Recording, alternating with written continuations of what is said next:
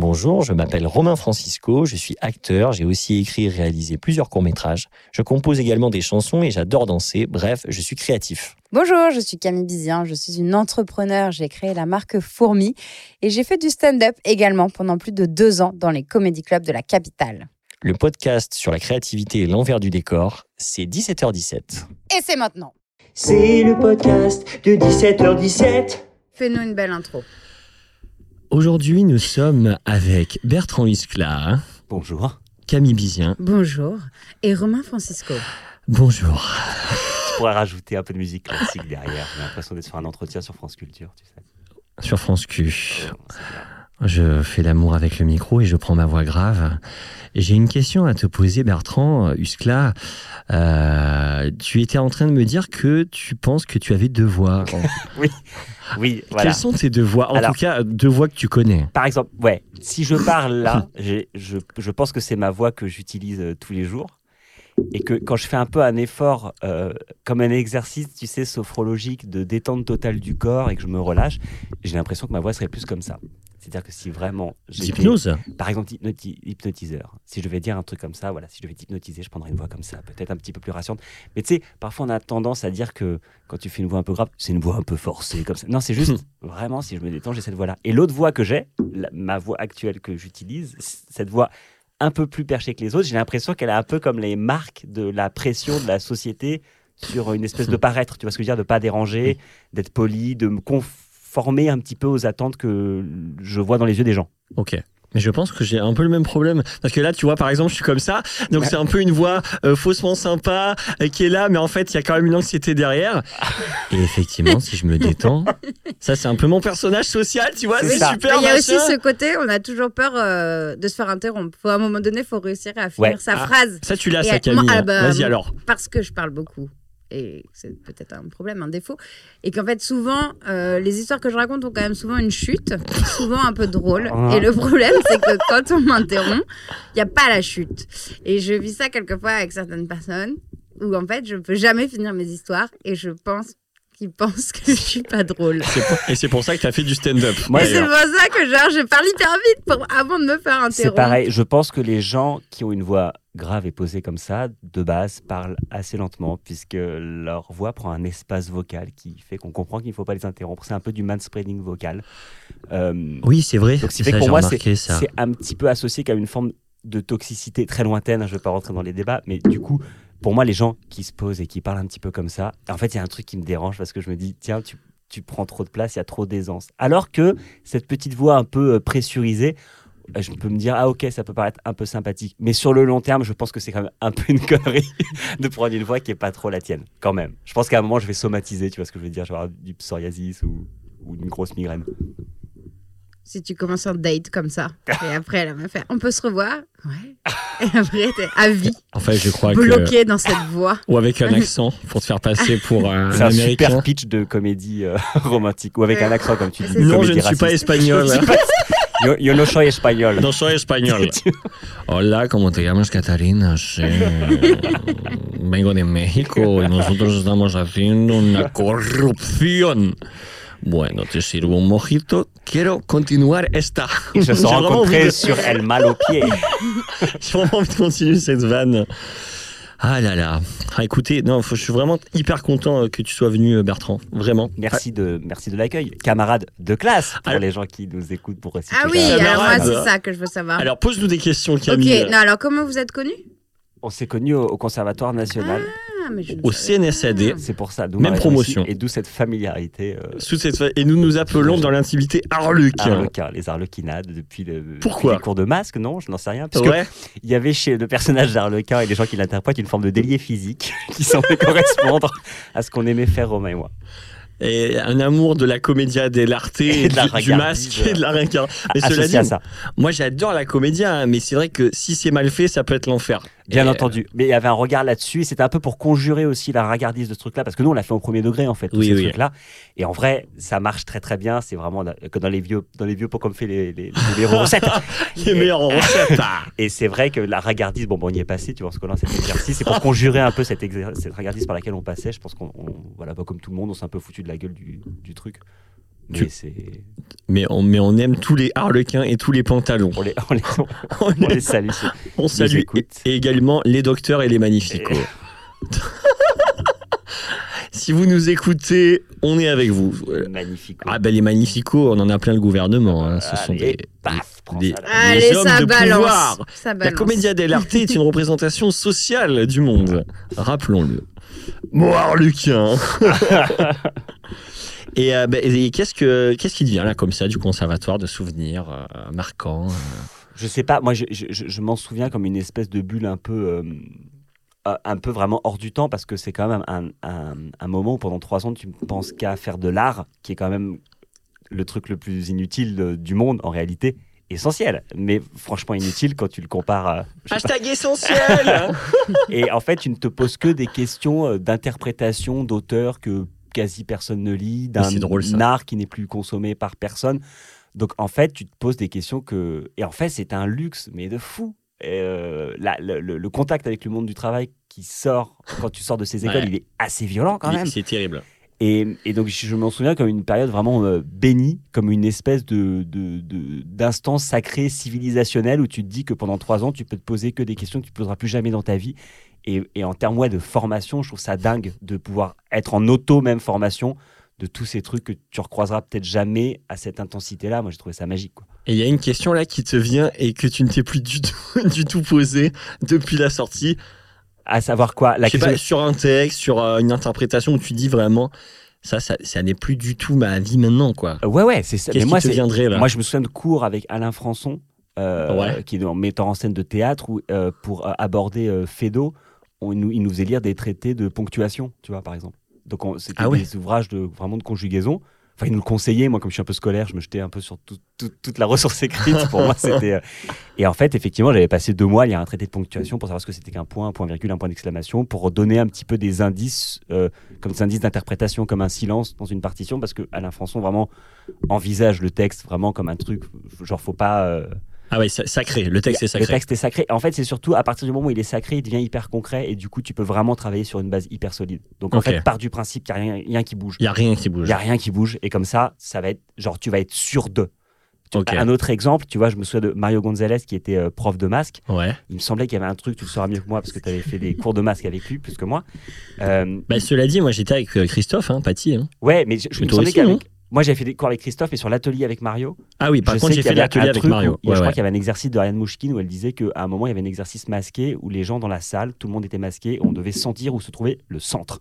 Genre qui est un exercice de trouver le centre avec des trucs de déplacement. C'est à la limite de l'ésotérie comme exercice théâtral. Ah, c'est ma passion. Bah Mario- oui, toi, ça doit être ta passion. Moi, Ça ça, me m'anique. tét- rien que tu en parles, ça me tétanise. Je me mets dans un coin en boule et je pleure. Et Mario Gonzalez est arrivé, lui, avec une formation d'architecte, et a dit bah, le centre, c'est simple. Si tu prends cet angle-là, cet angle-là, que tu fais un calcul, que tu traces des courbes, bah, le centre est là. Ah ouais, il te ramène à quelque chose de géométrique en Un fait. truc hyper concret, en fait. Mais vous n'avez pas compris que les centres, Il, est, là. Et en fait, c'est un simple. truc genre, bon, que ce soit vrai ou faux, qu'il y ait une virgule ou pas, euh, en fait, c'est hyper concret et on va construire à partir de ça et point barre. Et en fait, je trouve que ça dit beaucoup de, de la confiance et parfois même l'enthousiasme d'un acteur pour proposer quelque chose ou même d'un artiste de se dire, en fait, on va commencer là-dessus parce que c'est stable. Ça, j'avais trouvé ça hyper intéressant. Ah, c'est génial. C'est- Mais c'est vraiment rejoindre euh, effectivement le- la mathématique, la, la géométrie sacrée euh, à l'art, quoi. Exactement. Et que tu retrouves après dans de la, la dramaturgie, dans plein de trucs en fait qui sont hyper hyper concrets. Si t'es que là-dedans, du coup, t'es que dans la technique, et je pense que t'es un très mauvais artiste, t'es un super ingénieur, mais les ingénieurs, il faut les, les supprimer. Il y a beaucoup de débats sur ces gens-là. je pense qu'il faut tous les supprimer en ce moment. Par contre, euh, voilà. On ne coupera pas ça. C'est ce que dit euh, Aurélien Barraud. Aurélien hein. Barraud. Aurélien Barraud, il dit euh, c'est le. gens-là. Ouais. Ok. Euh, non, non, parce que, enfin, pour le dire grossièrement, sur le, le- le fait que dans quelle mesure est-ce qu'un ingénieur n'est pas, n'est pas le problème, puisqu'il ne questionne jamais, en fait, le- la question. Alors Hmm. que j'ai l'impression que la- le rôle d'un artiste est justement de regarder en dehors de la question. Et effectivement, quand on parle de ces mecs qui ont rapport à l'architecture, en disant c'est ici le centre, en dramaturgie en disant il y a forcément trois actes, ou alors euh, avec point, virgule, la ponctuation en disant c'est forcément ça, si tu ne fais que ça, je pense, voilà, encore une fois, que tu as une très très bonne intelligence artificielle. Euh, t'es- T'as un super chat GPT de la scène. D'ailleurs, euh, ben là, tu ouvres le, sujet. euh, c'est, la prochaine grosse révolution. Enfin, Ouais. on est déjà dedans, mais, mais c'est, abyssal ce truc-là d'intelligence artificielle. Ah ouais, ouais, mais complètement. C'est terrifiant. Enfin, et à la fois fascinant. moi, c'est terrifiant parce que je trouve que t'es- t'es vraiment à la croisée des chemins sur des choix civilisationnels, et, mais même individuellement. Genre, moi, quand le truc est sorti, je crois que j'ai passé, euh, sincèrement, hein, trois semaines, 8 heures par jour à faire de l'intelligence artificielle parce que À voir. à voir, à commencer à mettre les mains dedans, tu vois. J'ai installé, alors pas Midjourney, j'ai pris des abonnements Midjourney, mais Dali surtout.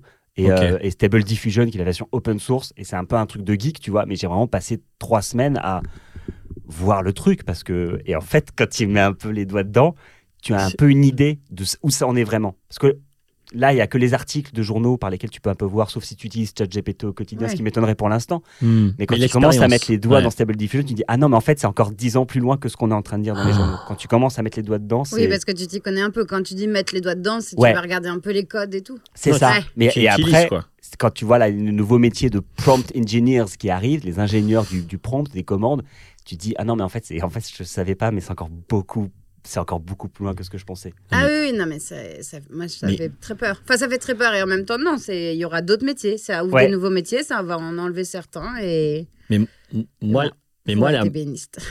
Ah, non, mais c'est vrai. Non, mais moi, ma crainte, elle est. En fait, ça remet totalement en cause la, la, la propriété intellectuelle. Ouais. Qui a écrit euh, qui, euh, qui, euh, qui a composé cette chanson Qui a écrit ce film qui a... En fait, ça remet totalement en cause ça, quoi. Ouais ouais complètement. Ouais, Complètement. mais si c'est déjà... Oui, mais ça, euh, ChatGPT, il... enfin, de ce que j'ai compris, il, te génère ce que les informations que tu lui as données. Oui, mais Donc, si c'est toi qui as donné les informations, est-ce que le texte, euh, c'est ton texte?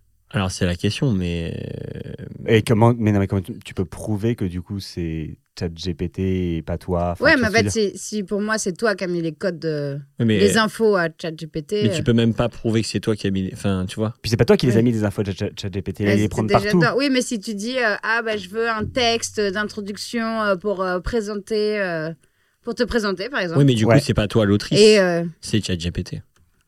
Puis tu modifies après derrière, tu vois, C'est Non, c'est abyssal. Ouais, en fait, non, ce que je veux dire, c'est que le même truc de. euh, Je trouve que ça nous relègue, en fait, de facto Ah. dans le monde des vieux cons. Parce que je pense que euh, j'ai vu, il y avait un article du Monde ce matin qui disait que c'était ma- majoritairement des gens de moins de 35 ans qui utilisaient les intelligences artificielles.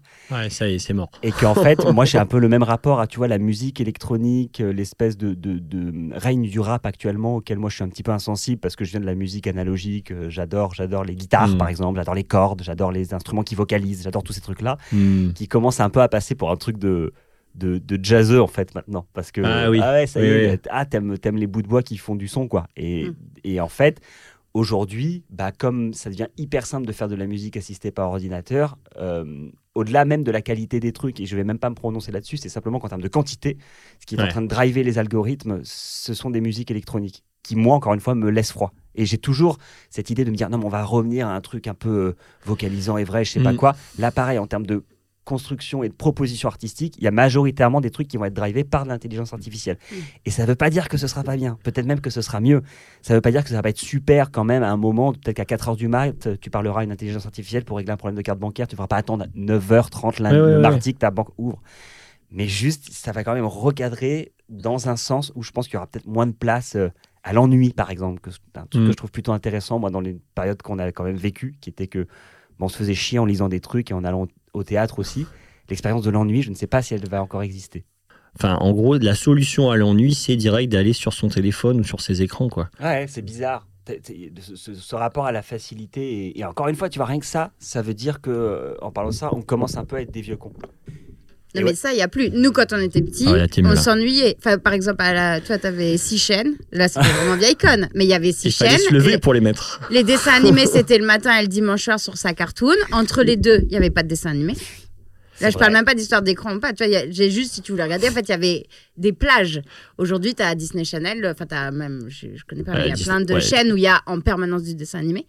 Et donc, bah, qu'est-ce qu'on faisait quand c'était pas le moment où il y a de dessin animé? Bah, Tu sortais, euh, tu vas jouer. Euh, moi, Ouais, J'ai fait des cabanes, euh, j'ai fait des, on a écrit des journaux avec euh, mon frère et ma cousine en recopiant des fiches Mickey. Enfin, parce Ouais. qu'on se faisait chier. Mais tu vois, alors, mais, et, en, et en même temps, et en même temps, moi je me souviens effectivement de ces euh, mercredis matins devant la télé et tout. euh, alors peut-être pas les mercredis, mais pendant les vacances. Bah, je regrette pas trop ces moments où je me tapais euh, les amours euh, parce qu'il y avait rien d'autre, tu vois ce que je veux dire Non, non, mais Les moments d'ennui profond devant la Oui, télé et passivité devant des écrans où, où, où j'attendais juste l'heure de bouffer pour. euh, Je suis d'accord. Mais, mais c'est vrai que globalement, l'extrême passivité du truc, juste celle-là, moi, me- questionne à un endroit. Quoi. Et surtout, en fait, le rapport addictif, euh, qui est un, à quelque chose de neuf quand même. Là, pour le coup, c'est c'est une vraie nouveauté, le- l'hyperaddiction à ces trucs-là. Mais ça a Ah à oui. 10 ans. Bah, ça a Tu peine pourrais- 10 ans. Le truc d'être des écrans et. Ah, non, mais là, tu parles de ChatGPT, par exemple Euh, ouais, Ou de tout. pas. Bon, Mais, euh, Non, mais- non, non, je parlais, je parlais, je parlais surtout des écrans, Ouais. les petits écrans. Ah, ok. Ah oui. Ah non, mais il y a un-. Et du coup, comment tu gères ça Toi, tu, euh, tu, tu coupes le soir, par exemple? Enfin, il y, a des- il y a des moments où tu te ménages des pauses? Euh, non, pas vraiment. C'est plutôt par période. Là, par exemple, j'ai franchement du mal sur les vidéos courtes. Euh, J'essaye un peu de regarder pour suivre un peu. Mais j'ai du, je trouve que c'est très très compliqué de raconter des trucs avec ça. Alors que par contre, l'aspect formel, je trouve qu'il y a des, vraiment des trucs mais extraordinaires quoi. Et je trouve que ouais, ça met un bon coup de pied dans ce vieillard qui est le cinéma. Je sais pas si vous aviez, vous avez vu ouais, Everything Everywhere All at Once. Ah oui. Tu vois oui, cette oui. espèce de mariage entre TikTok et le cinéma, en fait, où d'un coup, les effets, des effets visuels de transition que tu voyais sur TikTok arrivent au cinéma. Il y a un truc hyper heureux qui se passe. Par contre, c'est juste sur le. J'ai toujours aimé le propos. Et c'est vrai que sur TikTok, c'est c'est- c'est compliqué quand même en quelques secondes d'avoir un propos pertinent. Oui. Mais je pense que ça peut arriver. Enfin, que ça va arriver. Là, c'est encore un peu. Je crois euh, pas. Euh, moi, moi, Ça, c'est ça, Ça c'est Là, c'est la vieille conne qui. Non, mais parce que. non, euh, ça me paraît. non, en mais- fait, je, je trouve que ça me paraît incompatible avec. euh, il faut de la longueur pour avoir de la nuance. C'est juste ça, en fait. Bah, du coup, c'est bien euh, le podcast. Je pense que c'est un peu aussi euh, une La réponse. ouverture à ça. C'est la résistance. Écoutez euh, 17h17. non, mais c'est vrai. Et, je, euh, bah, euh, j'en parlais avec Constance euh, Carlet, qui est Ouais. venue, euh, qui nous a fait l'honneur de venir euh, au podcast. Et elle, elle adore écouter des podcasts avant de jouer. Ouais. Parce qu'elle dit que ça la met vraiment dans un état euh, presque euh, voilà, méditatif. En tout cas, ça. Et il n'y a pas ce truc de l'image, quoi, de que on est bourré d'images, et du coup, ça laisse vraiment une place à l'imaginaire, en fait, le- le- l'audio. Bah, on parlait euh, euh, juste avant d'enregistrer de, de- de- de- On a ouvert sur les différences de, tonalité de voix. Euh, et en et fait, là, le rap- euh, et on a fait une blague effectivement sur le rapport hy- hypnotique de la voix. Et il y a vraiment ce truc-là avec le podcast où je pense qu'à partir du moment où tu ne concentres ton cerveau que sur la réception d'une onde, je pense je me concentre sur toi, Bertrand.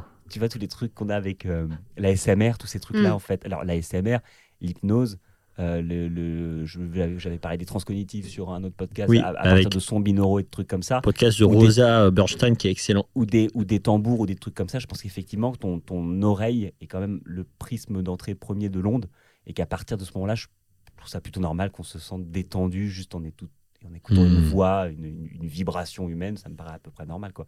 Effectivement, je pense qu'il y a un truc avec l'œil.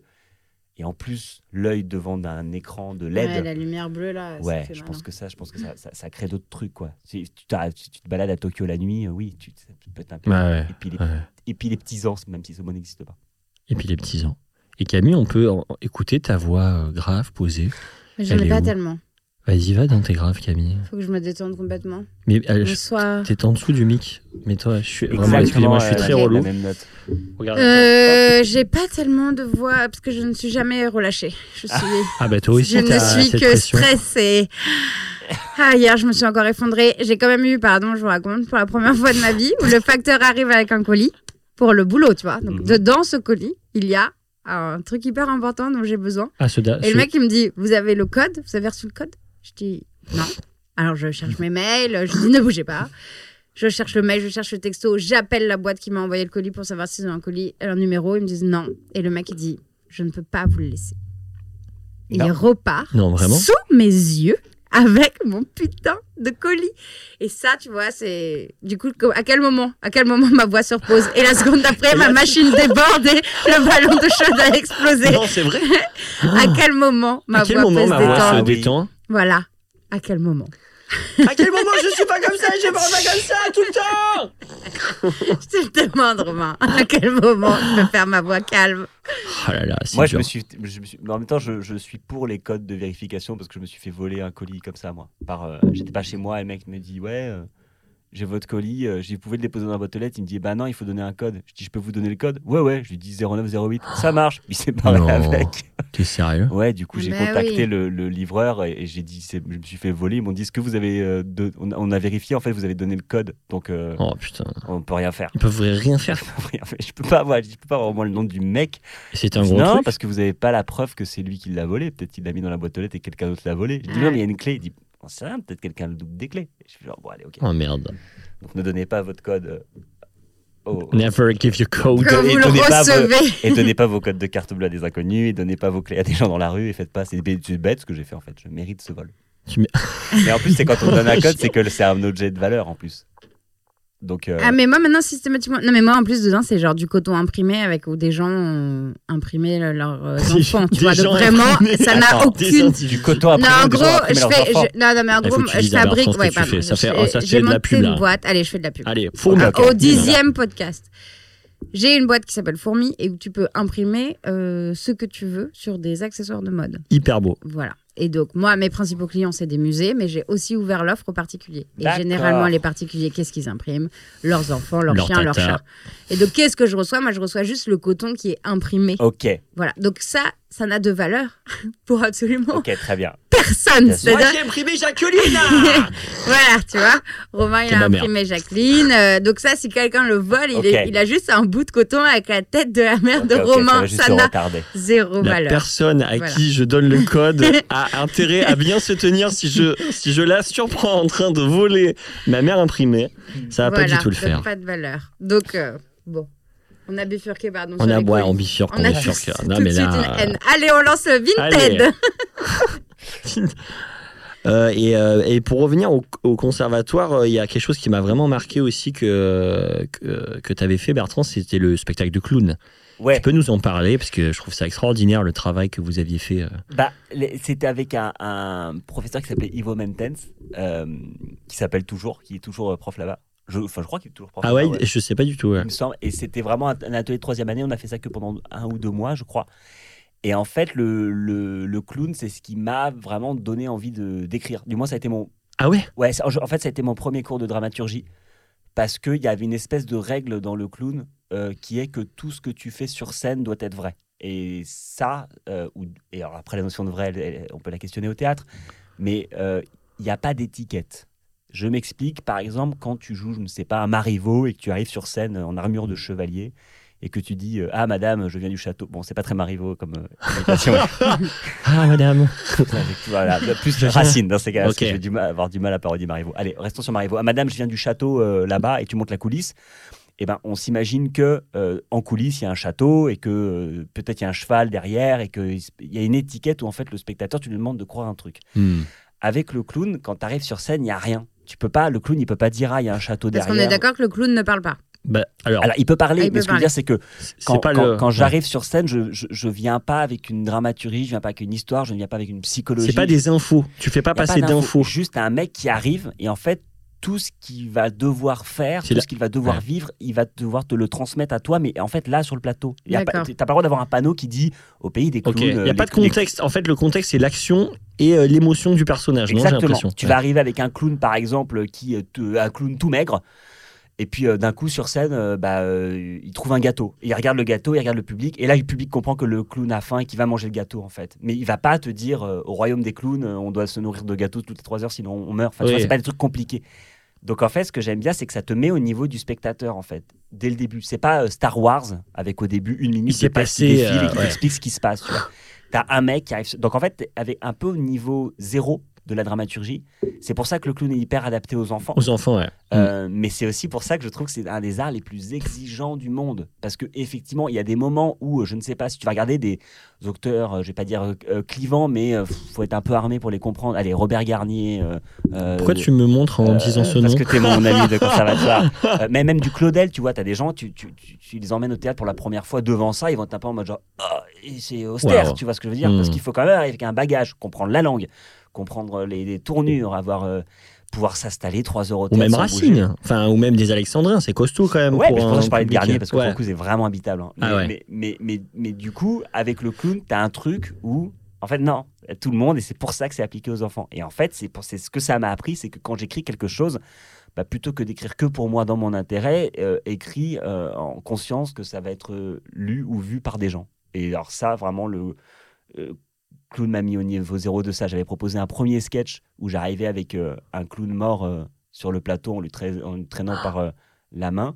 Et je faisais un dîner de clown avec elle où j'essayais de la faire tenir debout euh, pour manger avec elle. Avec cheval?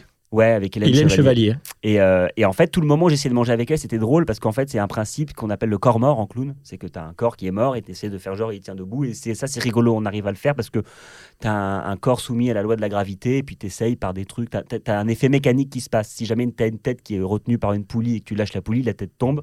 C'est drôle. On a, a un Ouais, truc ouais. physique qui se passe. Mais le fait d'arriver sur scène avec un clown mort, là, mon prof m'a dit en fait, on comprend pas ce que tu fais. Tu arrives avec un clown mort, ça veut dire que tu es quelqu'un de fou, tu es un malade, tu es peut-être un dérangé psychiatrique qui a commis peut-être un meurtre. Et en fait, c'est pas drôle, en fait, c'est tragique ça. On s'identifie pas au personnage? Ouais, en fait, on comprend pas, tu as l'air d'être un malade mental, en fait, on n'a pas envie de rire avec toi. Donc, du coup, il m'a dit, Euh, il m'a dit, ton truc du corps mort, il peut rire si jamais ton clown meurt sur scène. Mais il ne faut pas qu'il meure, il faut qu'il soit simplement baissé, parce que s'il meurt, tu es, es un assassin. Mais donc, Et- faut qu'il dorme. Il faut qu'il dorme. Donc, s'il faut qu'il dorme, il faut qu'il soit assommé. Mais s'il faut qu'il soit assommé, il faut pas qu'il soit assommé de Là, tu, parles de la meuf qui l'invite. Enfin, de l'autre personnage moi, que toi. moi que j'invite en fait. En fait, à quel moment j'ai pouvoir arriver à mon corps mort, mais justifier qu'il y a un corps inerte sur scène? Ok. S'il arrive en étant déjà mort, je suis un malade, tu vois. Ok, Un Je malade. t'es un euh, assassin et qui ramène un euh, cadavre. Si tu le sur scène, t'es un assassin. Et- Si tu le. Donc en fait, c'est un moment où j'ai mon clown de manière maladroite assomme l'autre clown et il m'a rajouté un autre point de vue qui est un troisième clown qui vient déjeuner et c'est devant ce troisième clown que je dois faire genre que le clown est vivant pour faire comme si tout se passait bien. Et- Mais par des axes dramaturgiques, il a réussi à me justifier ce qui me faisait marrer et ça je me suis dit ah en fait c'est hyper puissant parce que tu es en dialogue avec euh, le public quoi. En fait, tu joues avec ouais, tu joues avec la, dra- la dramaturgie parce que le fait, par exemple, c'est un ressort de dramaturgie euh, que le public sache quelque chose qu'un personnage ne sait pas.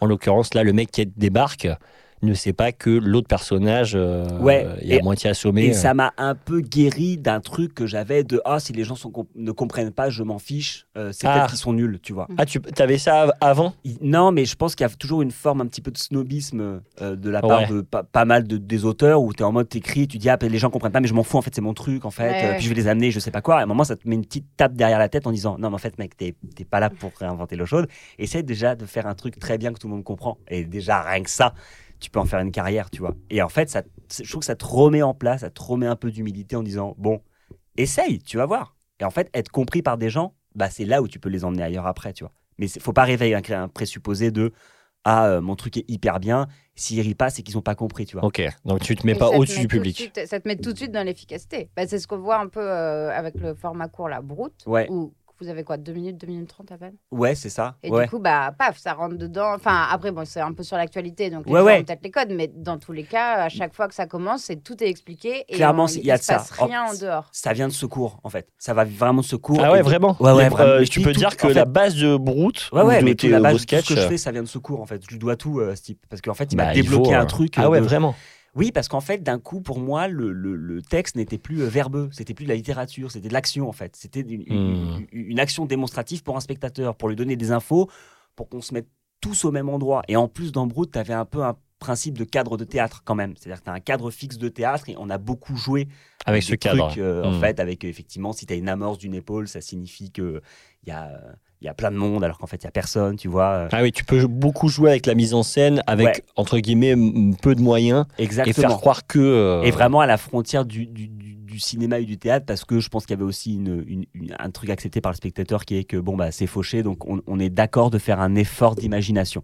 Ok. Ça, c'est. Bah, tu as participé avec moi à un épisode sur Thomas Pesquet. Ah bah là. Bah, les gens étaient d'accord de faire une imagination de, on est- de Mais- l'imagination dont on était dans l'espace. tu mais vois. moi, je vais te dire, enfin, on- les gens étaient d'accord, mais aussi parce qu'on l'a bien, on l'a bien fait. Oui. Alors, ma sœur, mec, bon après, euh, tu peux dire ce que tu veux, mais elle me dit, mais vous, vous étiez vraiment dans un endroit avec euh, de la gravité? Non, mais je te jure. Et ma sœur est quelqu'un d'intelligent, tu vois. Enfin, Enfin, enfin, on était sur des tabourets et des était- chaises roulantes. Mais parce que à chaque fois, le parti pris était. de toute façon, si ça marche, ça marche, si ça marche, ça marche. Le, parti pris, c'est donner l'illusion d'eux. Ouais, bien sûr. Et donc, avec nos corps, je me rappelle.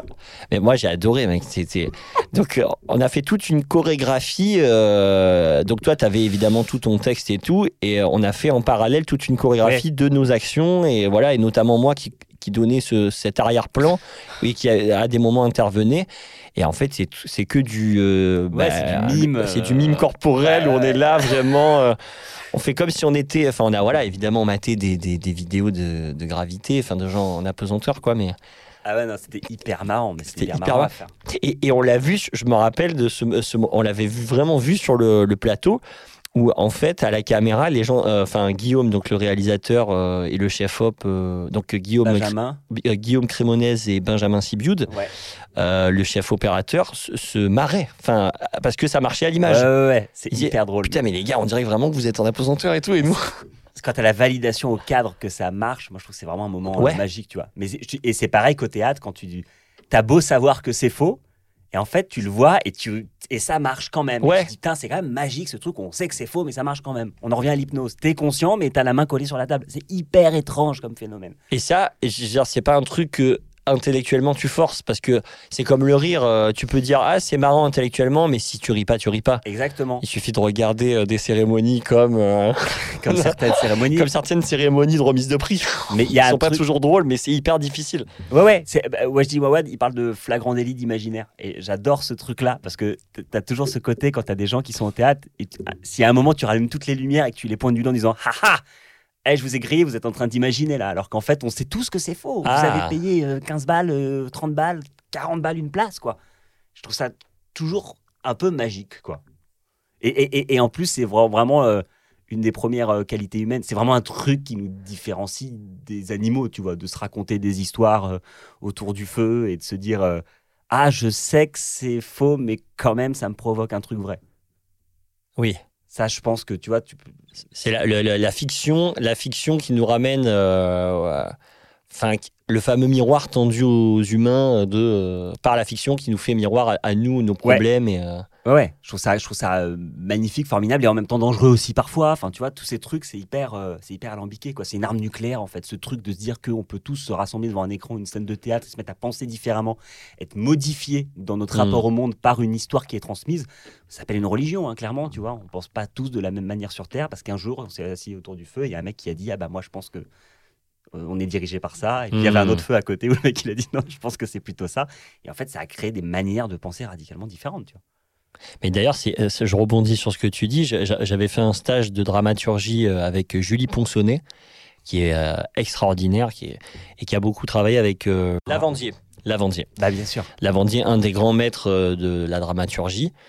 Et en fait, elle a démarré avec euh, donc la dramaturgie euh, fait partie de notre de nous en fait. On est tout le temps dans la dramaturgie et le fait d'inventer des histoires participe à raconter et à créer euh, le monde dans lequel on est aussi.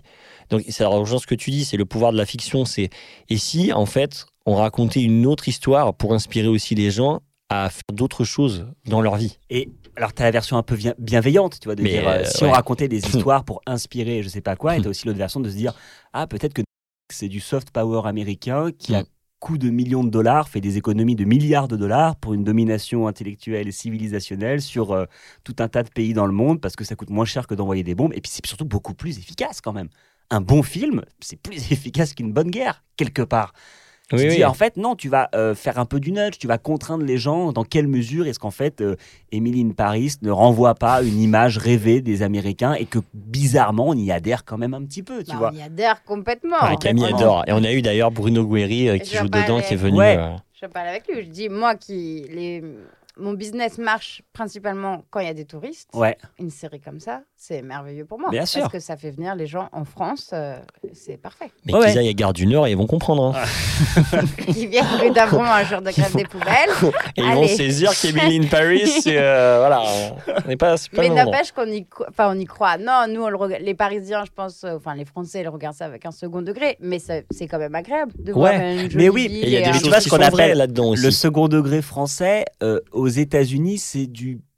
C'est aussi du second degré, mais qui fait partie du premier, tu vois. C'est du premier degré et demi. C'est comme, euh, tu vois, le, le- le catch, par exemple. Il y a un, truc de, un texte de Roland Barthes sur le catch, sur le fait que si le catch était du vrai sport, on n'aimerait pas ça. Je trouve qu'il y a une culture du spectacle du catch aux États-Unis qui est parfaitement intégrée chez eux. Ah oui. Par exemple, quand tu as un président euh, Qui leur va. qui est en campagne, il va euh, dans un late show et puis il dit des blagues qui sont écrites et tout le monde rit. Et en fait, on sait que c'est écrit, on sait que c'est répété, on sait que c'est cadré, mais on va quand même croire que euh, c'est spontané. En fait, ils ont ce rapport à la réalité que nous, on a au théâtre. Ils sont tellement dans l'hyper-professionnalisme, l'hyper-contrôle, euh, Ah, l'hyper-répétition, ça. qu'en fait, ils sont sans arrêt dans des trucs faux. Euh, mais on va quand même dire c'est vrai, c'est amazing, c'est vrai, tout est ok. Ah, que quand t'as un lip sync battle avec euh, les gars des late show euh, et que euh, on voit ça en France, on est en mode genre, putain, mais ils sont trop forts. en fait, c'est quoi déjà un lip sync battle? Je sais pas, je pense à ce truc-là de comment il s'appelle ce. J'ai vraiment son nom qui m'échappe, l'animateur de. Jimmy. Ouais, Ah. Jimmy Falcon. Fallon. Fallon, Fallon, Fallon, Fallon, ouais, Jimmy du Fallon. euh, Saturday euh, dans du night show. Enfin, je ouais, sais plus, euh, qui sont son Jimmy Fallon Show. euh, Ouais. et, et en gros, je, je me souviens qu'il avait euh, un lip sync battle avec, euh, je crois que c'est Emma Stone. Euh, donc en fait, il. Oui, ils chantent, ils font Ils chantent. semblant de chanter. Oui, oui. et- C'est oui, quoi oui, C'est je de vois très la, bien. c'est comme du playback? Ouais, c'est du playback oui, en oui, fait. les, les lip sync, bah, c'est comme euh, c'est quand tu chantes une chanson, mais en fait, tu chantes pas, tu fais juste les paroles. Tu fais du ouais, c'est du playback en fait, c'est du playback Comme répété. le En fait- truc qu'ils avaient fait. euh, Et si on pouvait changer le monde, ça c'est Enfin, ça, ça, c'est la version française. avec euh, Gilbert Montagnier qui conduit une voiture. Ma passion. Oh là là, ma pas- passionata. voilà, c'est ça. les- un C'est lip ça, sync. un lip sync Voilà. euh, français, évidemment. Et, euh, Et, euh, et ouais, donc, et, et donc on a ce truc-là de quand eux font euh, font ça. Donc tu vois, euh, ouais, tu vois Emma Stone qui est en train de faire du lip sync battle. Et en fait sur scène, ils sont ils font comme si c'était improvisé sur le moment avec le groupe en live. alors qu'on en fait c'est répété jusqu'au mouvement de caméra à la fin. Tu vois, t'as Emma Mm. Stone qui casse le truc et qui mène balance des regards caméra qui sont hyper répétés. Et t'as un truc hyper carré. Hmm. Et il y a un truc où les Américains, genre, savent que c'est faux. que c'est- Mais comme les Américains eux-mêmes sont vrais mais faux, tu vois ce que je veux dire Oui, quelque part Oui, oui, Il y a un, contrôle, un hyper contrôle en fait Ouais. là-dedans. Tout est hyper. maîtrise. Comme si ça avait une vie hyper scénarisée, hyper dra- dramatisée en permanence, tu vois. Alors que nous, on a premier et second degré, c'est vrai et c'est pas vrai. T'as eu des tentatives en France de faire des late shows qui ont moyennement marché parce que. Bah, récemment, On est mal eu. à l'aise, mais même à l'époque euh, sur Canal+, je crois que le Grand Journal avait été hyper écrit à un moment. On était Ouais, en mode même genre, mais sur, c'est co- bah, sur comédie, il y en avait. euh, Nous, on, Voilà. on- on aime la C'est pas loose, notre tu vois ce que culture. je veux dire? On aime, Mm. on aime euh, dernier exemple en date des Robins des Bois euh, qui arrivaient sur scène. On aimait voir une troupe de théâtre qui essayait de faire marcher quelque chose sur scène, mais ça marchait pas. On voyait les failles et c'est ça qui était drôle parce qu'il y avait un rapport clownesque. Ça. J'allais dire, ouais, j'allais dire proche du Exactement. clown. Oui, ce qui marchait, c'était euh, nulle part ailleurs euh, quand t'avais euh, José Garcia et C'est Antoine ça, Decaune. le C'est- fou rire. Mm. On adorait. Par contre, aux États-Unis, non, en fait, c'est genre hyper répété et on veut, on veut pas que ça dépasse, tu vois. Mais parce qu'ils ont l'argent, en fait, ils ont le professionnalisme et si ça dépasse, en fait, c'est une faute de goût quelque part. Donc, alors que pour nous, Oui, c'est une preuve d'authenticité. Oh, that's French, c'est bien. Oh yeah. Mais du coup, c'est un peu le même rapport dans les films, dans la- notre façon de créer tout ça, ou sinon, j'ai l'impression qu'on retrouve. Euh, je, je sais pas trop parce que ouais, tu- nous on peut l'avoir par le rapport parodique à certains endroits, mais après je pense que c'est surtout des questions de moyens, moi sur le rapport des films et des trucs comme ça, et aussi sur le financement, c'est qu'on a quand même beaucoup de financement euh, public. Public, euh, non pas. On a 200, fi- 220 films français qui sortent par an. C'est on est une nation de cinéma par rapport au nombre d'habitants, c'est quand même c'est fou le nombre de films qui Mm. sortent. Mais Ouais, juste il y a moins Et que, d'argent, et que peu de gens vont voir. euh, ouais, qu'il y a beaucoup moins de gens qui vont voir, tu vois, et qu'on pourra jamais faire un Avatar quoi. Ou quand on fait Valérian, ça, ça, déjà c'est pas que français, une Ouais. production européenne et puis ça se vautre et ça fait couler des studios, tu vois. Mais euh, donc on, on va pas le refaire très vite, je Ouais. pense. Hmm.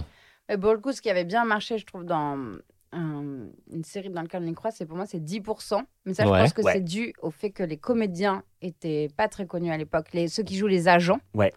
Et moi, quand je regarde cette série, en tout cas au début, j'ai. J'ai à des moments, si je dois me dire, non mais en fait c'est pas vrai, c'est une série. Ah, Enfin, parce que tu, il y avait un rapport Ah ouais, document. bah moi j'avais un fort. côté euh, documentaire, tu vois. Il y a ça Ah aussi ouais. dans euh, le bal des actrices, tu vois, ce genre de film. Ouais. Bah là, ça joue avec ça le réel, parce avec le réel, elle mais joue avec où t'as du mal à dire que. Mais cela dit, 10% jouent avec le réel, puisqu'ils Oui. prennent les vrais acteurs aussi, euh, les stars, pour jouer leur propre Mais tu rôle. vois, je trouve qu'il y a dans 10% un rapport aussi Émilie Paris. Alors, pas du tout sur le ton, hein, euh, mais c'est juste qu'on va utiliser un patrimoine français pour en faire quelque chose qui est spécifiquement français. Donc en fait, t'as pas besoin de présenter un univers trop compliqué ou je sais pas quoi. C'est déjà un peu dans la tête des gens. Émilie Paris, c'est le pari rêvé des Américains et de, de toute l'humanité peut-être. Mm. Dans 10%, il y a quand même ce rapport de l'acteur et de l'actrice français. Ça, c'est vraiment un truc qui, Ah même ouais. dans le monde, marque. On a quand même le Festival de Cannes, le festival le plus prestigieux de cinéma au monde. Alors ça peut se battre avec pourquoi pas Berlin ou les Oscars, mais T'as quand même, voilà, en mai, toutes les caméras du monde sont braquées sur un tapis rouge avec des stars françaises qui en plus s'exportent un peu aux États-Unis. T'as quand même du Omar Sy, du Camille Cotin, du Cotillard, du Dujardin. T'as t'as pas des, c'est beaucoup moins le cas avec des stars allemandes, tu vois, des stars Hmm. tchèques peut-être. Donc il y a quand même une mythologie autour de l'acteur français qui fait que bah même nous en fait c'est un truc qui nous fait rêver euh, mais au- au-delà même de ce que ça représente sur notre pays j'ai l'impression que les stars françaises de cinéma sont encore plus grandes que leur vérité ouais, quelque part Hmm. parce qu'elles ont une, une- une vraie image, une vraie classe mondiale. C'est vrai. Vous avez déjà monté les marches du Festival de Cannes? Alors, Ouais, moi, C'est vrai? l'an dernier, ouais. Bah, j'étais allé voir euh, Sans filtre de Ruben Osloon. Oh J'étais non. trop content parce que de voir Génial. ça en live, euh, Dis-moi que tu kiffes ce film. j'ai adoré. Ça m'étonne pas. Moi, j'ai adoré. Tu sais je lui ai T'as le écrit. droit de monter les marches, pardon. T'as le droit de monter les marches si t'es pas dans le film Excuse-moi, je trouvais. Alors, c'est vas-y, coupe-moi, drôle, il- coupe-moi, Camille. hein. Il s'est passé un truc en plus un peu drôle. Moi, j'étais vraiment en mode spectateur. C'est la première fois que j'y allais. J'étais en spectateur tout débile, tout content. Alors, euh, il se trouve que parfois, j'avais des places euh, parce que j'étais allé avec une délégation du, du CNC Talent Web où j'avais des, des invitations, des trucs comme ça. Et puis, parfois, je me démerdais pour récupérer des places à l'arrache, tu vois. Euh, j'étais allé voir Top Gun comme ça. Donc, C'était vraiment trop bien. Il était super. Ouais, ouais, Moi, j'ai adoré. cool. Et puis avec euh, les- tous les avions qui passent au-dessus de Cannes. ah putain, ah, l'armée de l'air qui nous chie du carbone pour voir Tom Cruise. Et en même temps, c'est tellement cool. On sait mettre les très, très moyens. en sortant, il y a un feu d'artifice. Enfin, ça, ça voulait rien dire, tu vois. Ruben Osloon, c'était hyper bien. Et je suis allé voir d'autres films. Et c'était un peu drôle parce que donc, tu peux monter les marches. En gros, euh, plus t'es connu, plus tu montes les marches en dernier. En fait, chaque soirée de Cannes est une cour de Louis XIV. Le roi change tous les soirs. Ce- le roi, ce soir, c'était Tom Cruise. Donc, il est rentré en dernier dans la salle. Mec, moi, Et à fait- Cannes, je monte les marches à 10h du mat. euh, Exactement. En fait, Le premier jour. Ah, Si, le film, d'accord. si le film est à 20h30, eh ben, tu montes les marches à 18h45 quand tu es un pauvre. Donc en Ah fait, oui. tu finis tout, tout, tout, tout, tout, tout en haut. tu es obligé d'avoir le nœud papillon quand même. D'accord. Euh, et Ah puis oui, à la fin, une fois que tu es assis, tu attends une heure et demie que tout le monde rentre. Ah, et une fois que la salle est pleine, Tom Cruise rentre, Ah le ouais. roi. Alors, et juste avant Tom Cruise, tu as euh, les stars françaises, les machins, les je sais pas quoi, les producteurs. Très scénarisé. Quand, oui, et, et en fait, plus la salle se remplit, plus tu vois sur grand écran les gens qui rentrent. En fait. Donc en fait, Mmh. plus tu rentres tard, plus il y a des gens qui te voient en live en train de. Mm. Et, Et plus, plus la les caméras pleine. de télé sont présentes parce que tu es près des JT. Enfin, Oui. tout est organisé pour ce moment-là en réalité. Ah oui, Et le roi entre en dernier, la salle se lève, on salue le roi et on regarde son truc. Et à la fin, on le tue ou pas. Si le film est bien, on le célèbre. S'il est pas bon, on le décapite. That's France, you know. Et Ah moi, ouais, j'avais fait à peu près tous les endroits de la salle. J'ai fait le pas très loin du roi euh, avec Tom Cruise euh, parce que j'avais des super places. Ruben Osloon un peu plus derrière. Après, j'ai fait un euh, le, Park Chan-wook euh, plus haut. Et il y en a un que j'ai fait euh, vra- vraiment très très loin, tu vois. Et j'ai- compris un peu ma faute de goût quelque part, puisque quelqu'un de tout en haut est venu voir en me disant Eh, Bonjour, excusez-moi, mais euh, vous êtes connu, pourquoi vous êtes là? J'étais en mode genre Bah. Ah. Parce que je- non, j'ai galéré à avoir des places. et tout. Sérieux Et ouais, tout le monde se retournait en mode Mais qu'est-ce qu'il fait euh, là Qu'est-ce tu qu'il fait Même, chez, en fait, euh, Alors que bon, je galère comme tout le monde, tu vois. Je suis pas, euh, je suis pas du tout Tom Cruise, je suis pas Niné, je suis personne en fait, quoi. Mais quand même, pour quelqu'un, il y avait un truc un peu de. bah, en tout cas, sur une échelle de Bizarre, 1 à quoi. 10, c'était pas 1, quoi. Non, mais tu ouais, vois- mais t'avais ce truc, ah ouais, pourquoi t'es pas à côté de Karine tu- tu- C'est bizarre que tu sois là. Et bah non, j'ai pas eu de place et j'ai galéré, j'ai fait Oui, la oui. queue, et j'ai à un guichet et machin. Non, mais comme quoi, tout est toujours relatif, quoi. Ouais, ouais, c'est hyper drôle. Mais à, à quel point c'est codifié? À quel point c'est dans notre tête aussi, à quel point ça doit être codifié, que c'est pas cool en fait? Tu vois ce que je veux dire de changer de place en fait. C'est pas si cool. Tu peux, on, on peut te le reprocher et, et pas que de l'organisation. Et en plus, Cannes, t'as vraiment ce truc d'hyper humiliation en permanence. Parce que tu dois sans arrêt être remis à ta place. C'est-à-dire que si tu es en train de discuter dans les allées, tu as forcément un mec qui va venir Excusez-moi, monsieur, vous pouvez aller vous asseoir, s'il vous plaît. quoi. Donc, tu t'es éclaté, quoi. T'es sans arrêt humilié, tu vois. Ouais. Et en plus, tu te fais humilier alors que t'es en nœud papillon. Tu vois, t'es en mode genre, t'es- tu t'es fait joli, tu t'es parfumé pour aller voir un film, tu vois. Ouais. Et en fait, on va sans arrêt te dire non, en fait, allez là, s'il vous plaît, s'il vous plaît, s'il vous plaît, rasseyez- rasseyez-vous, rasseyez-vous. Ça fait vraiment la fête de famille avec euh, le patriarche, c'est succession, quoi. Le patriarche Ouais, qui te recale. Donc, c'est quand même un modèle pyramidal euh, énorme. C'est l'institution, c'est la force de l'institution, mais c'est c'est ce qui crée un événement en fait. Un événement ne peut être qu'institutionnalisé, tu vois, de base. Ouais. Et, si, et par contre, dans cette salle, euh, monsieur et madame Lambda peuvent pas aller. Tu peux Euh, pas aller acheter une place, genre trois mois à l'avance. Tu sais, c'est assez compliqué si c'est mieux de faire partie du milieu Oui, du c'est cinéma. ça. Être... tu peux être, je crois que si tu fais partie de la SACD, là on, en- on enregistre par exemple dans les studios de la SACD, tu peux avoir des accréditations et tu peux avoir accès à des places par exemple. Ok. Par contre, le monsieur, madame, tout le monde, ils vont prendre un escabeau, tu vois le gang des escabeaux, le Ouais. fameux qui est devant, et puis ils vont attendre pendant 10 heures et tout. Mais ça fait partie aussi Ça de fait partie du folklore Oui, parce que du coup, ça met les autres euh, en valeur, entre guillemets. Où il y a le peuple, mais vraiment le peuple, quoi. Vraiment Ah ouais. le fond du peuple. C'est vraiment c'est- un truc, genre, qui, est, qui a des escabeaux pour voir euh, le roi, quoi. Enfin, t'as- Ouais, ouais. Et c'est autorisé et c'est institutionnalisé. Si tu enlèves le peuple de cet endroit, je pense sincèrement que le, le festival va être sous, sous le feu de critiques. Attends, ils sont dans la salle de cinéma avec leurs escabeaux ou c'est ceux qui sont à la sortie là pour. euh, Non, ils sont à la ils sont à l'arrivée des limousines. T'as Ouais. une petite bande de terre qui est en Ouais. gros un terre-plein qui sépare les deux voies euh, sur la croisette de Ah Cannes. oui, et t'as un terre-plein qui est réservé en fait aux, 10 gangs des ah oui, d'accord, mais ils n'ont pas le droit de rentrer dans la salle. Hmm. non, non, non. Quand Après, ils pas. peuvent se débrouiller pour avoir des places, mais c'est que à la démerde les places pour Ouais. Cannes. quoi. Mais- Précisons que tu as tourné, parce que là ça m'est revenu, tu as tourné des broutes à Cannes Oui, c'est et pour tu as ça que j'ai profité de. Ouais. Voilà, Ouais. c'est. Ouais, ouais, c'est pour ça que j'étais que j'étais là-bas. Et d'ailleurs, j'étais dans un état de fatigue sur les vidéos parce qu'en fait, tu dors pas à Cannes. C'est vraiment. Ouais. euh, T'es sans arrêt. Euh, Il y a une soirée là-bas, on va là-bas. Donc, et- Vous êtes allé aux soirées, vous êtes allé. euh, un peu pour vivre la magie du truc, quoi. Parce que parce que c'est vrai que il y a un truc qui est manifeste, c'est que c'est un endroit magique. et Alors, C'est- c'est quoi qui est magique? Bah c'est que tu as une espèce d'hyper. Déjà, c'est quand même magique d'avoir cette ville qui d'un coup euh, est. En fait, ce qui est magique, c'est le pouvoir. C'est que d'un coup, tu as un lieu qui est soumis à l'hyper-pouvoir. Avec... Tu vois des... que des gens en costard dans la rue, euh, trop bien habillés. Il y a Des soirées à des endroits, il y a des stars qui sont à des trucs et tout. euh, Enfin, tu as un truc un peu. Même si tu vas pas, le fait d'être pas loin de ça, tu as l'impression d'être pas loin du centre du monde. Mhm. Euh, en fait, Cannes devient le centre du monde. Cannes devient euh, pendant une semaine euh, New York, tu vois. Ok, ok. Tu as le sentiment d'être là où ça tourne. Ou la cité de la peur. Vraiment, ça me fait penser à ça. Ah ouais Ouais, mais parce qu'il y a une mythologie autour de ce truc-là, quand même, qui est. Et en plus, dernier truc, ça reste quand même un endroit où tu as du cinéma et du très bon cinéma.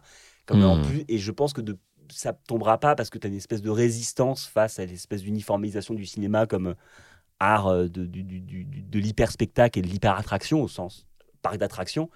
Et, et là, tu as quand même un centre où tu as quand même des films trop bien. C'est un sanctuaire, un sanctuaire de l'art. Exactement. quand même. Et c'est ce qui sauve le truc. Je pense que le jour où tu as des films nuls, Cannes s'effondre. Le jour où mettre- Netflix rachète Cannes, on est mort ah mais arrête, bah, ils vont à Cannes quand même euh, souvent à Netflix. Mais euh, Ouais, enfin, ils se foutent sur la gueule un peu. Bah, sur- après, il- pourrait euh, y avoir une, la catégorie. euh, Et là, il y a Cannes série. ça n'existe pas?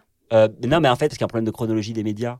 Euh, Ah oui, avec les sorties. Ouais, mais- c'est ça. C'est qu'en gros, si Ça sort Mais- d'abord à Cannes et après. euh, faut que ça aille sur Cannes et après Cannes ne, ne- ne- ne met en avant que des films qui sortent en salle. Ouais, ok, Et que. Netflix dit ouais, mais la salle euh, c'est fini les gars, c'est sauvage. Oui, Oui, oui, c'est ça. C'est peut-être qu'il pourrait y avoir une mini catégorie, en gros, du film qui va sortir sur la plateforme. Un. C'est comme Ça, c'est intéressant. C'est dans quelle mesure est-ce qu'un festival doit intégrer la critique en créant un prix euh, Bah, intégrer euh, Hmm. les nouveautés, en fait. Peut-être Ouais. qu'un jour, euh, tu vois, si y a- tu dis qu'il y a qu'une série, tu vois, il y a déjà peut-être euh, c'est un peu ouvert sur les séries, sur ces trucs. Ouais, ouais, mais la nouveau... c'est ce que je veux dire. La nouveauté, c'est c'est aussi la critique quelque part. Ouais, ouais, c'est vrai. Mais ça fait vraiment le vi- les, ça fait vraiment Astérix et Obélix, les irréductibles gaulois qui préservent leur patrimoine et euh, nous Ouais. on fait des films qui sortent au cinéma et euh, Mais parce qu'on a aussi un, un- un- un truc de protection d'un modèle social en permanence, tu vois. On dit, attends, oui, il y a une révolution, euh, ok, il y a Netflix, il y a ChatGPT, mais c'est pas pour autant qu'on va tout foutre par terre et Mm. virer les gens du jour au lendemain. On n'est pas en Angleterre. Euh, on n'est pas. Avais un article du, du, du Daily Telegraph, je crois, de, de- de- à Londres, là, qui vient de sortir sur euh, le, le modèle social avec une espèce de truc en, en mode, quand même, le modèle social il est français, il est extraordinaire, tu vois. Alors qu'en plus, nous, on constate que ça va de moins en moins bien, que les services publics ne fonctionnent pas, que l'hôpital se Mm. casse la gueule. Quand ça même. reste quand même un modèle plutôt envié. Effectivement, moi, j'ai bah, mon pote Guillaume, là, sa sœur, euh, euh, vit en Angleterre. Ils se barrent, ils en peuvent plus, en fait, parce que Guillaume euh, euh, Crémonez, le Crémonez. de Ah ouais Ouais, en mode genre, en fait, on travaille là-bas et en fait, du jour au lendemain, t'es viré, quoi. Mais vraiment pour euh, un pet de mouche, quoi. Le, beau, le, le- le beau-frère du Réal est malade, il le remplace et du coup, il change toute l'équipe et tout. Ah ouais, c'est C'est- l'ultra-libéralisme. Hyper, hyper dur, quoi. Donc, effectivement, t'as peut-être une petite tradition française de dire, bon, attendez, attendez. Oui, il y a une nouveauté, mais en fait, on va, on va protéger les distributeurs, les indépendants, Hmm. les exploitants, tous ces gens-là, et on va essayer de.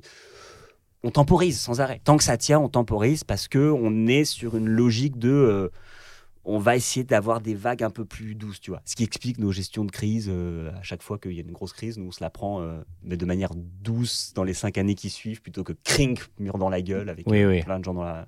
qui se mettent à dormir dans la rue, tu vois. C'est- C'est plus doux en France, les crises, Hmm. bizarrement.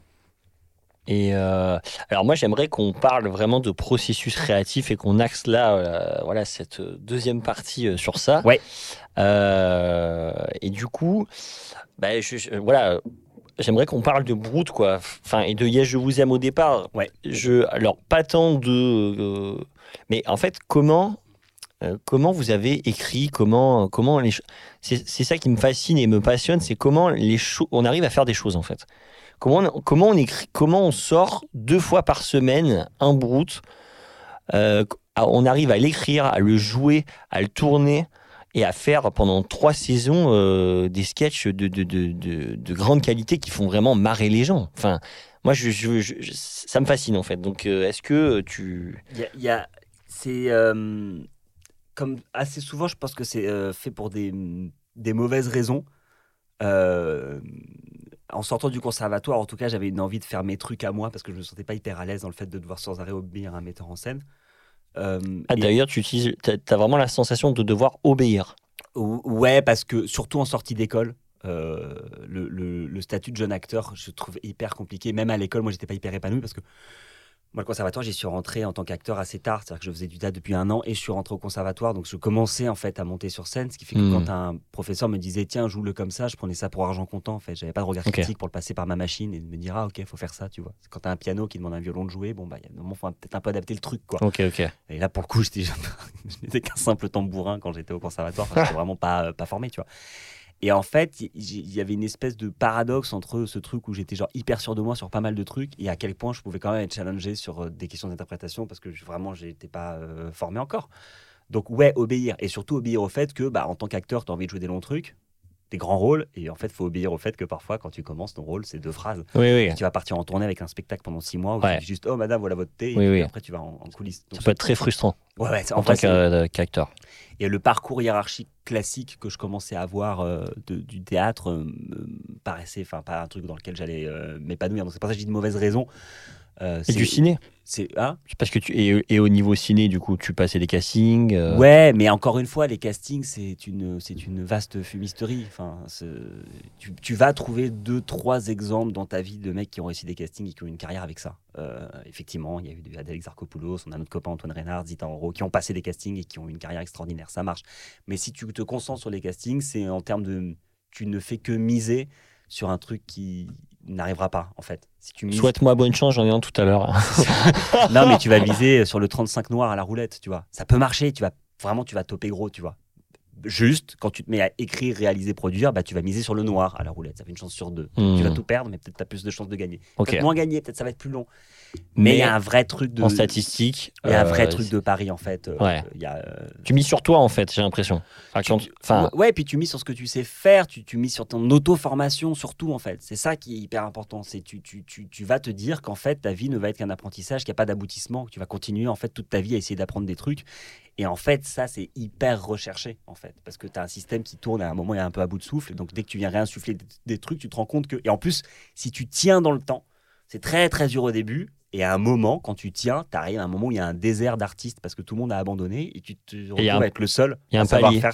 Voilà. tu passes un. Ouais, une espèce de palier, tu te retrouves à être le seul. Et on a besoin d'un mec qui euh, sait euh, écrire et réaliser parce que. Et tu bah, on est combien? On est quatre. Bah, super. Donc en fait, ça réduit Putain. aussi euh, la concurrence. T'as un fantasme quand t'es acteur qui était le mien, qui était de me dire je vais être repéré par un metteur en scène parce que je suis le meilleur. Parce que quand il me voit jouer, il me trouve incroyable et c'est trop cool, tu vois. Euh, et en fait, de se dire euh, ah tiens, je vais écrire mes propres trucs et les faire, en fait, un peu faire une croix sur ça, te dire Hmm. bon, je vais arrêter en fait parce que. Mais en même temps, tu ne comptes que sur toi. Donc c'est un processus en fait qui était long et compliqué de me dire, euh, je vais arrêter de vouloir être bon, je vais juste faire des trucs. Il y a eu un. Un- Pardon, pardon. non, Je t'en prie, je t'en prie, vas-y. Il y a eu un déclencheur précis de ça. Genre, tu sors du conservatoire, donc tu passes des auditions au JTN. Enfin, mais j'étais dans la même barque que toi. hein.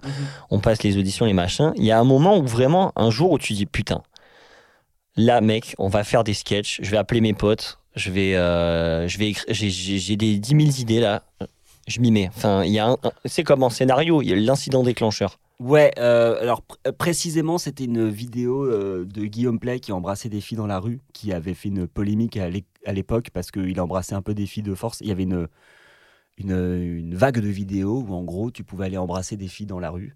C'était un gars qui s'appelait Vitalize qui faisait ça. Il posait trois questions à des filles. Première question, est-ce que tu me trouves beau? La fille répondait oui. Deuxième question, est-ce que tu as un mec? La fille répondait non. Troisième question, alors qu'est-ce qui te retient de m'embrasser? Et il embrassait la fille. Et en fait, ils ont un montage de toutes les filles qu'il avait réussi à embrasser. Globalement, ces vidéos étaient quand même scénarisées, ce que les gens ne savaient Mhm. pas à l'époque. C'était les débuts d'Internet, donc tout ça était un peu faux et on, on se foutait un peu de la gueule des gens. Encore un peu, encore beaucoup aujourd'hui, mais bon, euh, ça date euh, d'il y a longtemps. Euh, et en fait, c'était une forme de, de, de- je sais pas comment dire, de, de harcèlement normalisé euh, qui était présenté. C'est pour ça que ça avait beaucoup de succès sur Internet parce que tous les, tous les jeunes gars en fait mataient ça en mode genre, mais en fait, euh, l'accès à la ressource féminine est si simple en trois questions, tu vois. Euh, Il y a une, donc dans tous les pays, ces vidéos ont été reprises, notamment par Guillaume Play, et lui, il y a eu un, il a eu une, quand même une vertu, c'est que lui, c'était pas scénarisé. Genre, il a été honnête, il a vraiment tenté le truc, tu vois. euh, une de ses erreurs, c'est qu'il a montré les moments où ça marchait pas. Je dis pas que ça aurait été très bien de les cacher, Hmm. hein, je dis juste que en termes de communication, les moments où ça marchait pas, il a été assez honnête, il a montré que ça marchait pas. Il a montré les moments où en fait, euh, bah, ça marche pas tout le temps d'embrasser des filles. Problème, ça montrait des séquences euh, de femmes agressées qui repoussaient le type et lui revenait à la charge et elle le repoussait encore en mode genre mais en fait t'es malade, il se prenait des claques, tu vois. Hmm. Donc, à partir de ce moment-là, j'ai eu comme une espèce d'envie de faire une parodie de ce truc. Et je me suis dit, tiens, je crois que j'ai trouvé quelque chose qui est un peu dans l'air du temps.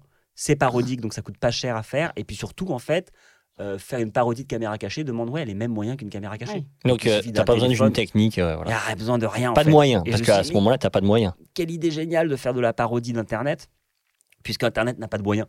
Genre, mon rêve, c'était de faire de la parodie télé. J'en avais plein en tête, mais pour ça, il fallait se maquer avec une chaîne de télé. J'avais déjà commencé à le faire avec France Télé à un moment et tout. Mais là, euh, j'étais en mode genre, en fait, ça coûte pas cher. Et c'est là, je me suis dit, pff, Hmm. et là, c'est parti. Et tu, tu rentres dans ce petit état d'hyper créativité, tu sais, où en fait, tu ne penses qu'à ça. et Tu dis, mais c'est faut le faire maintenant. Et je crois qu'on l'a tourné genre deux jours après. quoi. J'étais Ah ouais. au bar avec mon coloc, on se met à discuter et je commence à écrire les blagues dessus. Et en fait, j'appelle euh, Johan, euh, mon, mon pote, Johan directement. Cuny, qui était dans notre ouais, promo également. Et je lui dis, en fait, euh, ça te dit, on le, on le fait, on y va, euh, c'est parti, euh, let's go, quoi. En fait, c'est maintenant qu'il faut le faire. Et on l'a fait, et on a sorti le truc. Et la vidéo a connu un énorme succès pour de mauvaises raisons. C'est-à-dire qu'il y a des gens qui pensaient que c'était vrai. Donc, en fait, c'était, on, on a été construit sur un malentendu au départ. Putain, Euh, ouais. Parce qu'en en fait, on me disait, ah, euh, alors qu'on mettait le nom des actrices. Ah, les fin mecs, tout, mais en fait, premier degré. ouais, mais ça se fait pas. De... Et en fait, on a appris en fait que ouais, il y avait, il y avait pas de second degré sur Internet. Du moins, quand tu as du euh, second ouais. degré sur Internet, il faut. Mais enfin, même à l'époque, même aujourd'hui, tu vois. Moi, je suis même choqué aujourd'hui de voir des vidéos où je vois que c'est faux et j'ai des potes qui me disent non, mais c'est vrai. Je dis non, mais non, non, c'est. Non mais crois-moi, c'est faux, la caméra elle peut pas être là, puis lui il joue mal, et puis en fait non, c'est en fait c'est pas possible, tu vois ce que je veux dire?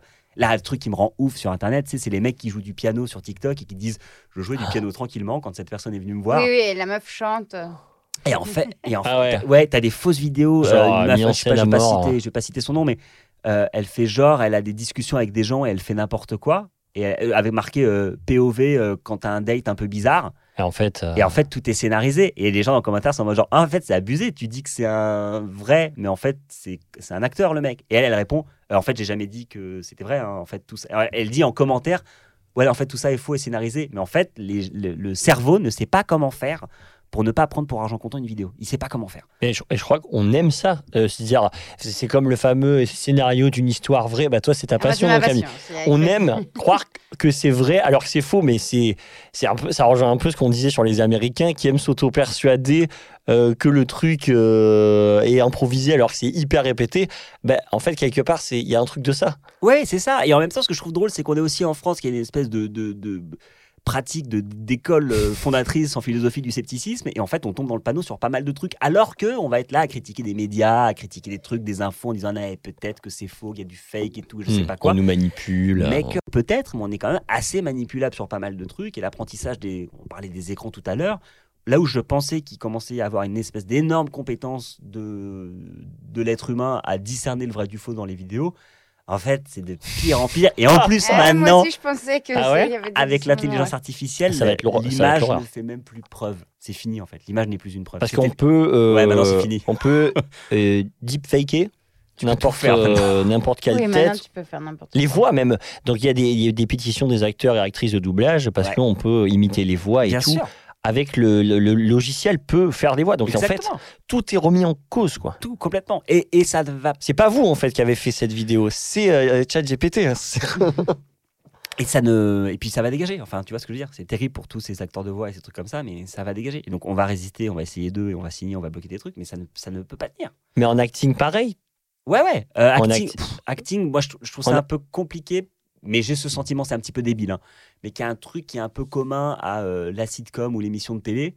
Euh, par exemple, je vais dire un truc hyper grossier, hyper rapide, mais le point commun entre euh, TPMP et Friends, peu importe, c'est qu'en fait pendant 8 ans, tu vis avec les mêmes personnes tous les soirs de- devant ta télé. Ce qui m'intéresse, c'est de voir euh, la réaction d'une personne à travers son vécu. Moi, ce qui m'intéresse, c'est comment est-ce que Ross réagit quand il y a une araignée dans son salon. Ce qui m'intéresse, c'est comment est-ce que Gilles Verdez va réagir à un truc d'action. Hmm. C'est exactement pareil en réalité. Je pense qu'il y a un attachement profond à l'humain, il y a un truc de neurone miroir qui Clown. se passe. On revient au clown. Ouais, quelque part, parce que d'un côté, en fait, il de l'hyperfiction euh, avec euh, Friends, alors que, ouais, il y a une forme clownesque peut-être dans TPMP, mais Bah, des- il y a des, un côté clownesque Ils ont des qui sont dans personnages, des en tout cas. persos, euh, Voilà, ouais, ils ont- il y a- des persos persos en il y a- tout Ils il y a- cas. sont chacun dans Des masques. case. Ils sont Voilà, des, il y a des masques et des archétypes. C'est pour ça que sur le le- l'acting, je ne sais pas.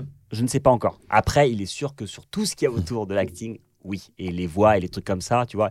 Il y a des moments où on se- dit, ah ouais, mais en fait, les voix, elles vont être nulles. Ouais, mais on s'en fout que les voix, elles soient nulles. Euh, moi, je me souviens que je matais des émissions doublées où j'entendais encore la voix de l'anglais derrière et c'était hyper mal doublé par des espèces de journalistes sur MTV. ouais, Et ça, tu regardais quand même.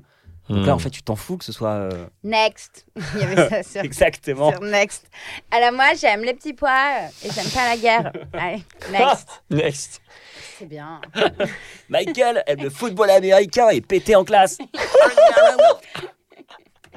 Et du coup, euh, donc il y a- bon, il y a ce sketch, mais et après, donc voilà, ça vous fédère et vous partez sur putain, on va en faire d'autres, euh, on va en écrire d'autres. Ouais, en fait, tu vois, euh, pareil sur cette espèce un peu rationnel de, de, de, de où est-ce qu'il n'y a pas de concurrence. Je me dis, sur Internet, il n'y en a pas. Il n'y avait pas d'acteurs sur Internet. Et en même temps, c'était quelque part un mauvais pari ce qu'on a fait. Parce que nous, on est arrivé à une époque sur YouTube où c'était à la fin de la fiction. Oui, oui. Il y avait toute une période sur YouTube où tu avais Nerds, Noobs, le Visiteur du Futur, plein de fictions sur Internet qui cartonnaient. Nous, on arrive à la fin de ça. Tu m'as toujours dit, euh, mec, si tu veux faire des choses sur les réseaux, là, ne fais pas de fiction. Ne faites pas de Tu m'as fiction. toujours dit ça. Les gens s'en foutent de la fiction, surtout pas de Et fiction. je, je passe mon temps à sonner ça autour de moi aussi. Ah ouais, ouais, mais pas de fiction. Du sketch, à la limite, pourquoi pas De la punchline, bien entendu. Il y a que des trucs comme ça. Du jeu de mots, du truc immédiat. Mais la fiction demande un temps qui est factuellement incompatible avec euh, ce qui peut se passer sur un téléphone. Parce qu'il faut produire de façon régulière. C'est pas tant au produit régulièrement, c'est que je pense que c'est le temps de concentration pour de la fiction. euh, Ah oui. Moi, je te dis, moi hier, je suis allé au cinéma, là, j'ai vu euh, Je verrai toujours vos visages. Ah, je l'ai vu hier aussi. À quelle heure? Je suis allé au MK de bibliothèque à 19h. Ah, mais j'étais à côté de toi, Ah mais bon? à non, MK2 Gambetta. C'est très drôle. Ah ouais. 19h30. Ouais, ouais. Très Eh bah, beau. écoute, très drôle. Très, très beau. Ouais, et je me suis dit, ça, je mate ça sur mon ordi, je me fais chier, j'arrête, tu vois. Oui, oui. C'est impossible. C'est impossible que je me. Cinéma. Et, et je voilà, et je vois ça et je- et, et j'en fais une mauvaise critique et sur et je balance un billet de blog sur Twitter. Je dis Eh, quel ennui, euh, je verrai toujours vos visages. Ouais, Alors qu'au cinéma, bah non, mais c'est extraordinaire en fait. Hmm. T'es un public captif, t'es face à ça. il y a- c'est- c'est- Et Au théâtre hein, aussi, ça pourrait être magnifique au théâtre. Exactement. Tu vois que ce sont des temps de fiction qui vont durer minimum 1h30. Sur un téléphone, déjà le principe fictionnel demande un effort au spectateur qu'il n'est pas prêt à faire. Hmm. Même moi, je vais être plus à fond sur une caméra cachée. D'où le truc du vrai, quoi. C'est Ouais. ah, c'est un truc vrai. euh. Tu vois, par exemple, le principe de performance, ça, ça marche très très bien sur TikTok. T'as un mec qui joue très bien du piano, un acrobate ou quelqu'un qui fait une musique hyper. euh, La performance est vraie, en fait. Quand il y a un truc euh, incroyable, un mec qui fait un saut périlleux ou un mec qui fait une musique Hmm. incroyable, bah en fait, ce- ça existe. Donc Mm. tu as devant les yeux quelque chose qui existe. Ou la danse. La danse, c'est pour ça que ça marche vachement aussi. euh. Voilà, c'est ça. C'est de la performance immédiate. L'acting, la construction de personnage, c'est pas immédiat du tout. Il faut 1h30. T'as même des séries où il faut euh, 80 heures de fiction. Hein, tu vois, c'est- donc en fait, le temps de fiction ne, ne, ne- ne fonctionne pas. On a eu une mauvaise idée de se dire qu'on allait faire du sketch sur Internet. Euh, donc on a fait un peu des fictions, des petits courts-métrages, des machins, et ça a marchouillé. C'est-à-dire qu'on a eu un Mhm. succès critique parce qu'on s'est accroché à la barre pendant des années. Et à un moment, le truc a explosé parce qu'on a fait une vidéo qui s'appelait Ma Bite, qui était une chanson. Ah oui, Et là, pareil, la chanson, ça marche très très bien. C'est hyper rapide, en fait. Donc, faut- les chansons, c'est une très très bonne idée. Et euh, là, on a connu un gros gros buzz et on a été contacté par Canal et M6. Ah, c'est- Euh, au moment de ma bite. ouais, c'est là où en fait on a été contacté par les deux. Euh, Excellente punchline. C'est-à-dire qu'un jour, vous avez fait une réunion, vous êtes mis autour d'une table, vous avez dit, on va écrire une chanson. Com- ouais. Et comment est venue l'idée? Bah, Par Non, mais ça, c'était- L'idée de cette chanson? Bah, C'était. c'était en réponse à un truc. Non, c'était pas. non, c'était pas forcément réponse. C'était un truc que je l'ai fait tout seul, celui-là. Euh, je voulais refaire de la musique, donc j'avais installé des. Que tu logiciels de composes et tu chantes. Ouais, Et enfin, tu que joues je de la hurle, guitare. en l'occurrence, cette chanson. Euh, je me demande si. Il faudrait que je revoie les dates. Je, je sais qu'il y a une vidéo qui m'a beaucoup, beaucoup inspiré, qui était. euh, alors, déjà, il y avait euh, tous les sketchs de Louis C.K., donc période pré-masturbatoire, où il y avait quand même de la part de ce mec une vraie réflexion sur sa propre domination. Hmm. Je me souviens de passage de son spectacle où il disait Ah, c'est quand même chambé de, de- Je suis quand même euh, dans un corps, le corps d'un type qui peut se télétransporter à peu près n'importe quand dans l'histoire du monde, à peu près à n'importe quel endroit où je vais sur la grande majorité de la planète, je vais bien m'en tirer parce que je suis blanc. Et en fait, cette Hmm. réflexion sur le privilège, j'ai dit Ah putain, en fait, c'est hyper. euh, je trouvais ça hyper fort, c'était hyper neuf en fait d'avoir un, un- un Américain qui se questionnait sur son privilège Hmm. le, et surtout sur un, un privilège euh, euh, qui, qui s'érodait un petit peu. Je, je- je trouve qu'il y avait un truc avec. euh, la, la culmination de la société du spectacle par Jim Carrey sur un truc un peu flamboyant, un peu triste de fête, parce qu'en plus avec cette double personnalité, qui par la suite de ça s'incarnait beaucoup dans Louis C.K. avec ce corps qui était un peu plus euh, Ouais. encombré, qui paraissait moins à l'aise, un mec en pro aux angoisses, qui mange et qui commence à se questionner sur d'où vient mon privilège et surtout vers quoi il va, en fait, sur une espèce de, de- de décadence de, du white américaine, mais euh, qui sont pris dans la gueule avec Trump euh, derrière de manière euh, hyper claire. Et ce questionnement du privilège, je trouve ça hyper intéressant. Donc faire une chanson sur ma bite, je trouvais ça pertinent. C'est celui qui a la plus grosse, quoi.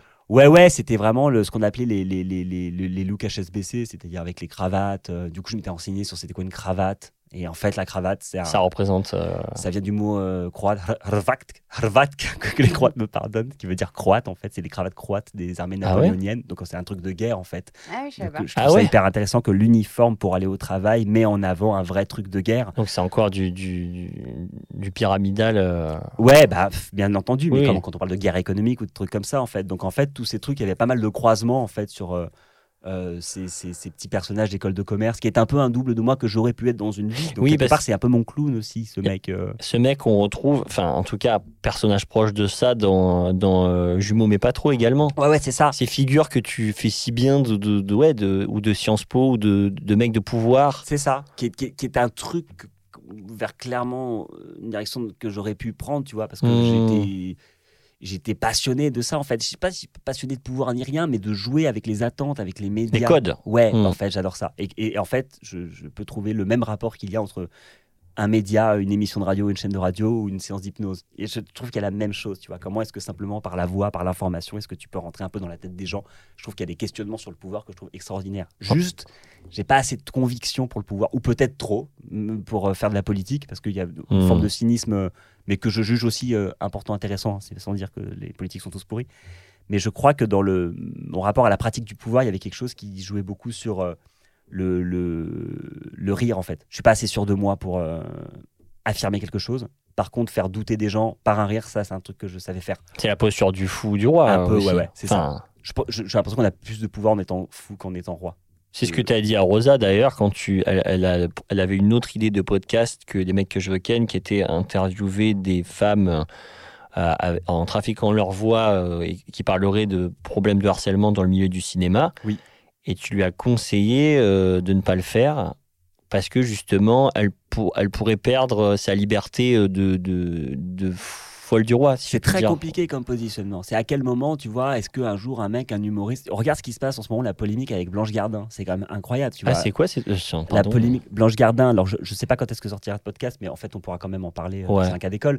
Blanche Gardin a fait une sortie, euh, Amazon euh, Prime euh, lui a proposé de participer dans la saison 3 de LOL.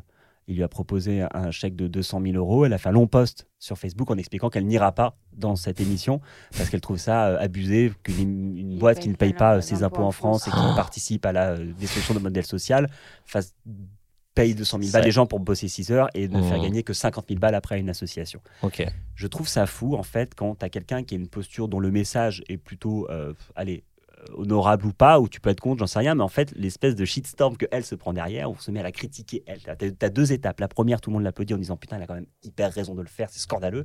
Mmh. Et après, tu as la vague conservatrice, tu as le système qui se défend, qui dit ah ouais, mais Blanche Gardin, quand même, tu as ton spectacle sur Canal. Qui va l'attaquer, elle. T'as ton spectacle sur, Sur ses Netflix, incohérences, Donc en fait, ouais. eh, t'es pas très cohérente, meuf, en fait. Hmm. Comme si la cohérence était une vertu obligatoire à avoir pour produire un discours, en fait. Oui, oui. Il y a cette idée-là, c'est qu'aujourd'hui, si tu veux avoir un regard sur le monde, tu dois être absolument hyper cohérent. Irréprochable. C'est terrible ce truc. C'est- en fait, clair, tu prends Ouais. le double bâton, je trouve. euh, là, je vais brandir un peu le truc féministe, mais quand Ouais. t'es nana, je trouve qu'en plus, tu prends, euh, tu prends plus cher. Enfin, il y a Ah un ouais truc où, bah là, je suis sûre que si on lit des commentaires, ils vont se Ah prendre oui. à son physique. Genre, et quand même toi, souvent euh, un truc en plus, le fait d'être une nana. Je pense qu'il n'y a euh, même plus une besoin de s'en double prendre à son physique. Je Oui, pense que c'est oui. une nana, c'est double tarif. C'est une euh, nana, euh, voilà. Putain. euh, Genre, qu'est-ce qu'elle la ramène, elle, quoi oui, En voilà. gros, c'est Il y ça a le quand même un double derrière. tarif, je trouve, avec les nanas euh, encore aujourd'hui, quoi. C'est c'est fou. Et en fait, dès, que- dès que ça. J'allais même en- euh, enchaîner sur. Je me souviens qu'il y avait un moment, Camille Etienne, cette activiste euh, qui est en train de. qui est euh, graine de possible sur Instagram, qui en fait euh, euh, lutte contre le réchauffement climatique. elle, elle avait eu un truc où on l'avait prise en photo dans le train avec une bouteille d'eau en plastique parce qu'elle avait oublié sa gourde et elle a été victime de cyberharcèlement parce qu'on lui dit ah bah t'es pas vraiment une école alors que la meuf sincèrement je pense qu'elle a Elle- une elle- consommation carbone Ouais. de, de, de- de pays en sous-développement C'est un lapin, quoi. enfin, c'est un truc de fou tu vois parce que en termes d'exemplarité en fait ces gens euh, comme ça, pour Camille Etienne, n'ont pas d'autre choix que d'être hyper. Greta Thunberg Bah, qui est allée en ouais, voyage à New ouais, York Greta et on lui a dit. Ah, mais t'es revenu en avion. Et attends, on va genre, Ouais. non, mais dans quelle mesure, en fait, est-ce que, vous- à force d'attaquer le messager, vous n'êtes pas en train d'étouffer le message? Et je trouve Oui, qu'il y a une oui. résistance du vrai. système où je suis à chaque fois mais extraordinairement surpris et ébahi de voir qu'un discours comme celui de Blanche Hmm. Gardin, plutôt que de se poser la question de savoir est-ce que c'est bien ou pas, le truc va être noyé sur le fait de Ah ouais, mais elle a soutenu Bastien Vives, mais elle a nana, mais elle a nana, mais Oui, elle a oui. nana. Qui est pour dire ça, quoi, en gros elle a fait cette euh, erreur avec 15 000 guillemets, parce que je ne sais pas si c'est une erreur. Elle a fait cette erreur, entre guillemets, un jour de prendre position sur quelque chose, du coup, est-elle encore une humoriste? Et je me dis, tu vois, cette exigence de cohérence, bah, elle s'applique aujourd'hui aux humoristes. Et je trouve ça. euh, Un peu terrifiant, quand même. C'est ouais, un carcan. obligé de danser avec. T'as le droit de dire que euh, euh, le climat euh, c'est important et qu'il faut sauver les gens et qu'il faut défendre les petits commerçants. Mais si tu dis que tu votes LFI là, c'est pas bien. Si tu dis que tu votes EELV là, tu te fais défoncer.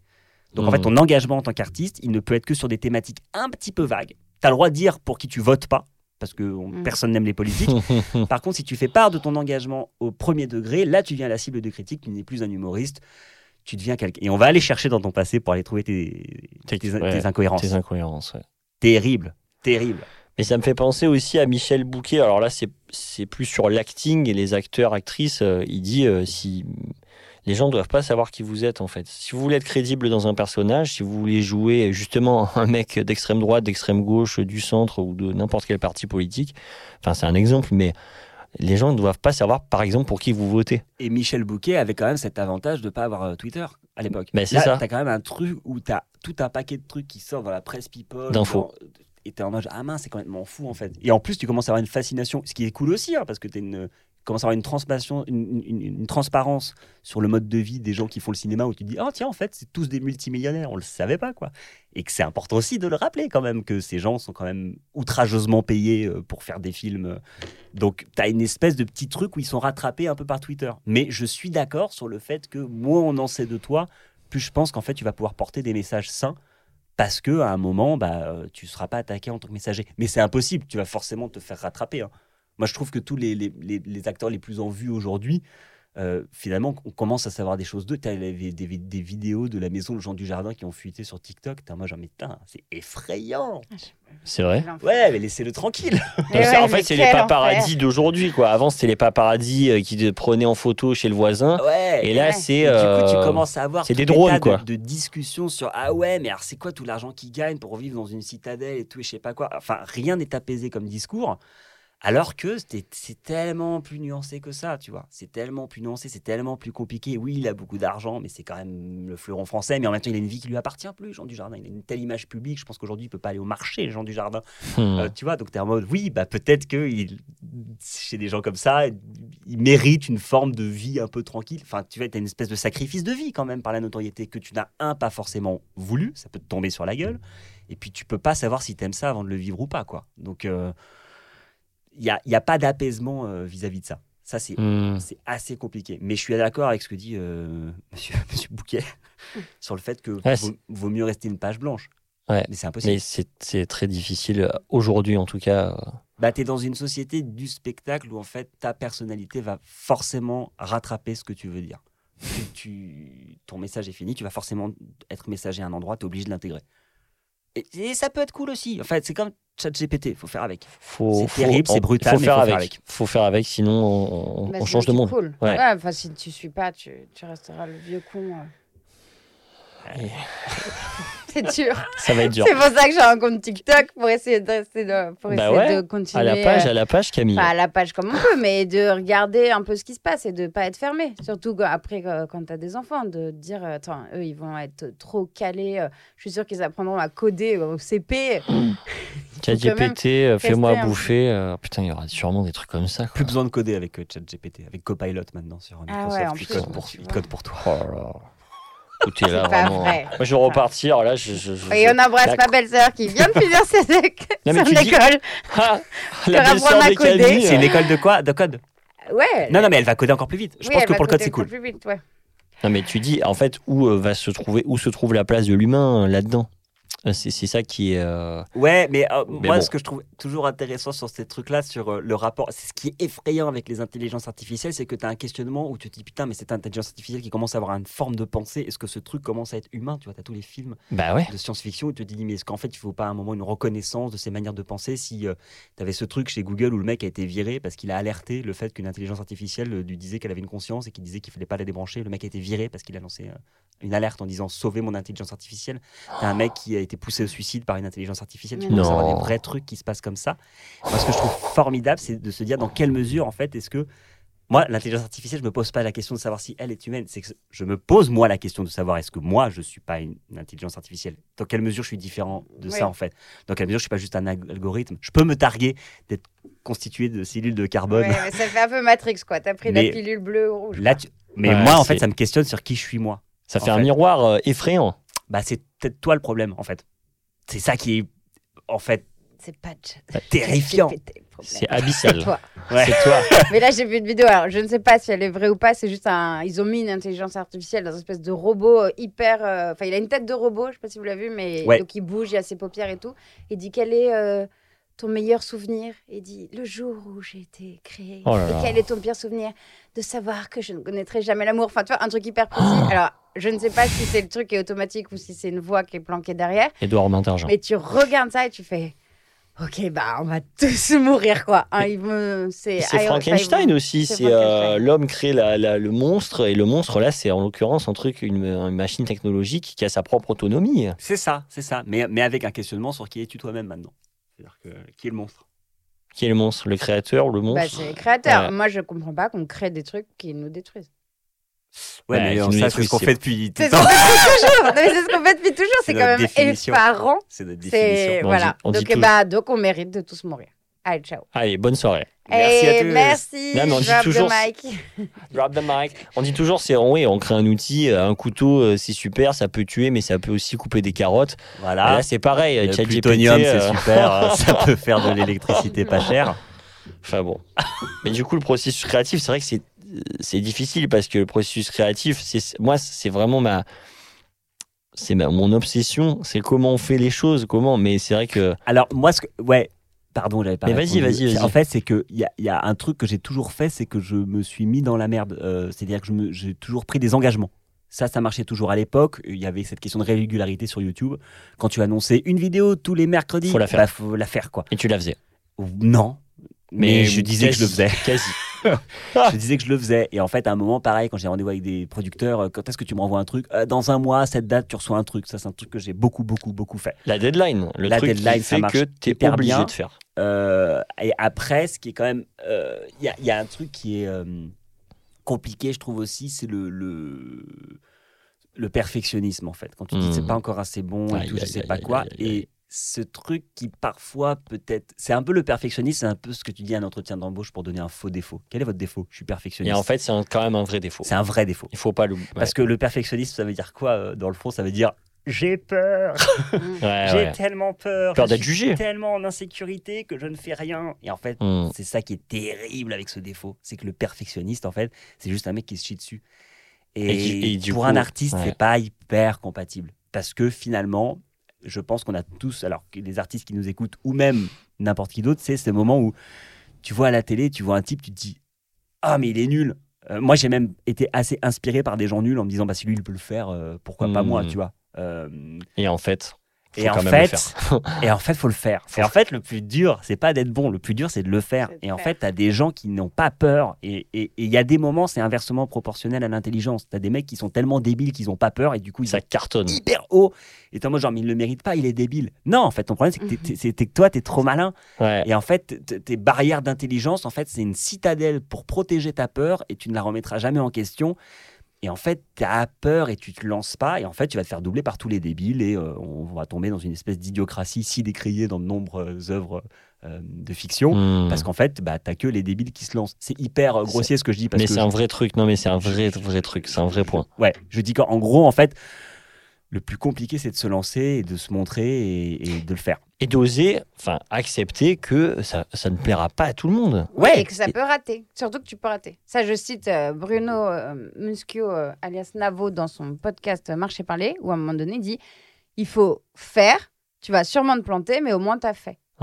Et même, il y a des moments où tu te plantes et tu t'en rends pas compte. Parce que ton cerveau, il est malin. Quand tu fais un truc nul, parfois tu vas dire non, c'est super. Et tu peux avancer. Tu te retournes un an plus tard et tu revois ce que tu as fait. En mode genre ah ouais, en fait, c'était vraiment nul. Tu. C'est une protection pour avancer. Et en fait, juste, t'as appris quoi. Mm. C'est un Mm. truc. Et en fait, par la... là, en ce moment, moi, je vis un truc hyper, euh, hyper compliqué. Euh, Alors, tu vas nous en parler là. Non, non, mais c'est que j'ai des- J'adore. j'ai genre euh, trois films cette année qui ont d'affilée qui ont été annulés. Donc du coup, j'avais une période genre où je faisais que tourner où j'ai plus rien à faire et tout ce que j'ai écrit sur les nouvelles versions de Brute en version longue, j'ai tout jeté. Euh, Attends, je comprends pas, trois films qui ont été annulés. il y a trois films là que je devais faire. En, en acteur Là, je devais tourner, j'aurais dû tourner le mois dernier, je devais Ouais. tourner le mois prochain et j'aurais dû tourner euh, entre les deux et j'ai- j'ai- Mais pourquoi? Pour des raisons que je ne peux pas citer Ok, ok. euh, micro, Mais mais En tout cas, ça des acteurs qui se sont barrés, des trucs qui se décalent à un moment. Ah ouais, plus, des- trois gros projets. Ouais, ouais. Donc, du coup, j'avais vraiment une période en mode genre, euh, je devais être full truc. euh, Et du coup, ouais, et t'as mis de côté, entre guillemets, tes tout, en projets fait, à toi. tout arrêté, tout, mais même mes vacances que j'ai organisées pour et tout. Sérieux quoi, tu vois. C'est en pour ça genre, que t'es là aujourd'hui, quoi. C'est pour ça que je suis là. Hey, hey, hey. Hey, moi, Alec Quand tu m'as posé les questions, je pouvais pas répondre. et Ouais, ouais, trop ouais. de trucs. Et là, en fait, pff, tout a, tout a sombré. Ah Mais merde. c'est ok, ça m'est arrivé plein de fois dans ma vie que Oui, tout se oui. Passe pas bien, tu vois ce que je veux dire. Mais et en plus de ça, là sur Brute, les écritures un peu longues, Ouais. j'ai tout jeté. J'ai tout jeté. Genre, on a Vraiment écrit plein de trucs et j'ai tout brûlé. Et, et parce qu'en plus, j'ai fait une erreur que je m'étais dite qu'il ne fallait pas faire avant d'écrire. Je me je l'ai marqué euh, limite au tableau. Je me suis dit attention, fais pas cette erreur. Et moi, j'étais en mode genre, Hmm, ouais, mais je sens que je peux le, je peux le breaker, je peux le faire. Je vais breaker le Je vais le truc, breaker, je vais le breaker, je vais le faire et je me mets à le faire. Et euh, non, en fait. Non, non, en fait, là, ces trucs-là que je sentais qui étaient une erreur. euh, Mais en fait, si, si je ne faisais pas l'erreur, je n'aurais jamais Et tu- pu le ressentir. Et je, Tu voilà. peux dire ce que c'est ou non C'est trop. Ça, va être, ça, va être, ça va être long et compliqué. Et comme le processus n'est pas ok. fini, peut-être même que c'est encore une erreur ce que je te dis. D'accord, ok. Sincèrement, je pense pas. Non, non, mais tu vois, je- avant non, de tirer une leçon de ce que je dis, je, Ok. je Pas pourrais te dire hors micro, mais, mais, mais sincèrement, je pense pas que c'est une erreur. Et quand ça sortira, on fera la partie 2 et je te dirai quelle était mon erreur vraiment manifeste. Mais en fait, il faut faire l'erreur. Et en fait, en fait, l'erreur est une étape obligatoire à- Ouais, t'es pour obligé. avancer. t'es obligé. T'es obligé, et en fait, euh, et, en, et en plus par l'erreur, alors après c'est les autres théories, par l'erreur, c'est comme ça que tu crées, tu vois. Faut l'intégrer en fait dans le je pense, ouais, processus je pense que les créatif. contraintes, les erreurs te font avancer, prendre d'autres chemins. euh. Ouais, ouais, complètement. Mais, mais, mais et tu, avec le principe musical de tiens, c'est une fausse note, mais si je la transformais comme étant une bonne note en fait, et en fait d'une fausse note, tu crées un nouveau style musical, tu vois, tous ces trucs-là. Ça, c'est pas des choses que tu peux aussi Oui. intégrer dans ta vie. Oui, que d'un coup. Oh, comme la tarte tatin Ah bah exact. Non mais c'est vrai. Non mais c'est con. Mais c'est vrai. Enfin c'est pas con. Pardon. le coca. Non, mais c'est vrai. le coca, Euh, la tarte Oh, qui c'est qui a retourné la tarte, putain Quoi, mais en fait, c'est vachement bon comme ça. Oh, les pauvres, elles sont bien entre elles. Ça déconne. Si on l'a- on l'appelait comme nous, c'est vraiment la- les, les nanas, elles sont du sud, pardon. Hein. Ah, c'est toujours de Cavaillon. Elles sont de Cavaillon. Mais euh, non, mais ça me fait penser à. Enfin, euh, anecdote, mais. euh, euh, je me rappelle de, de, euh, le cours de masque avec Christophe Paty. Ouais. Euh, je, je galérais à trouver mon personnage et je me rappelle, j'avais fait un passage, j'avais fait un bide et comme et ça avait été terrible. J'avais pris un je, ça, ça marchait pas, je trouvais pas mon perso.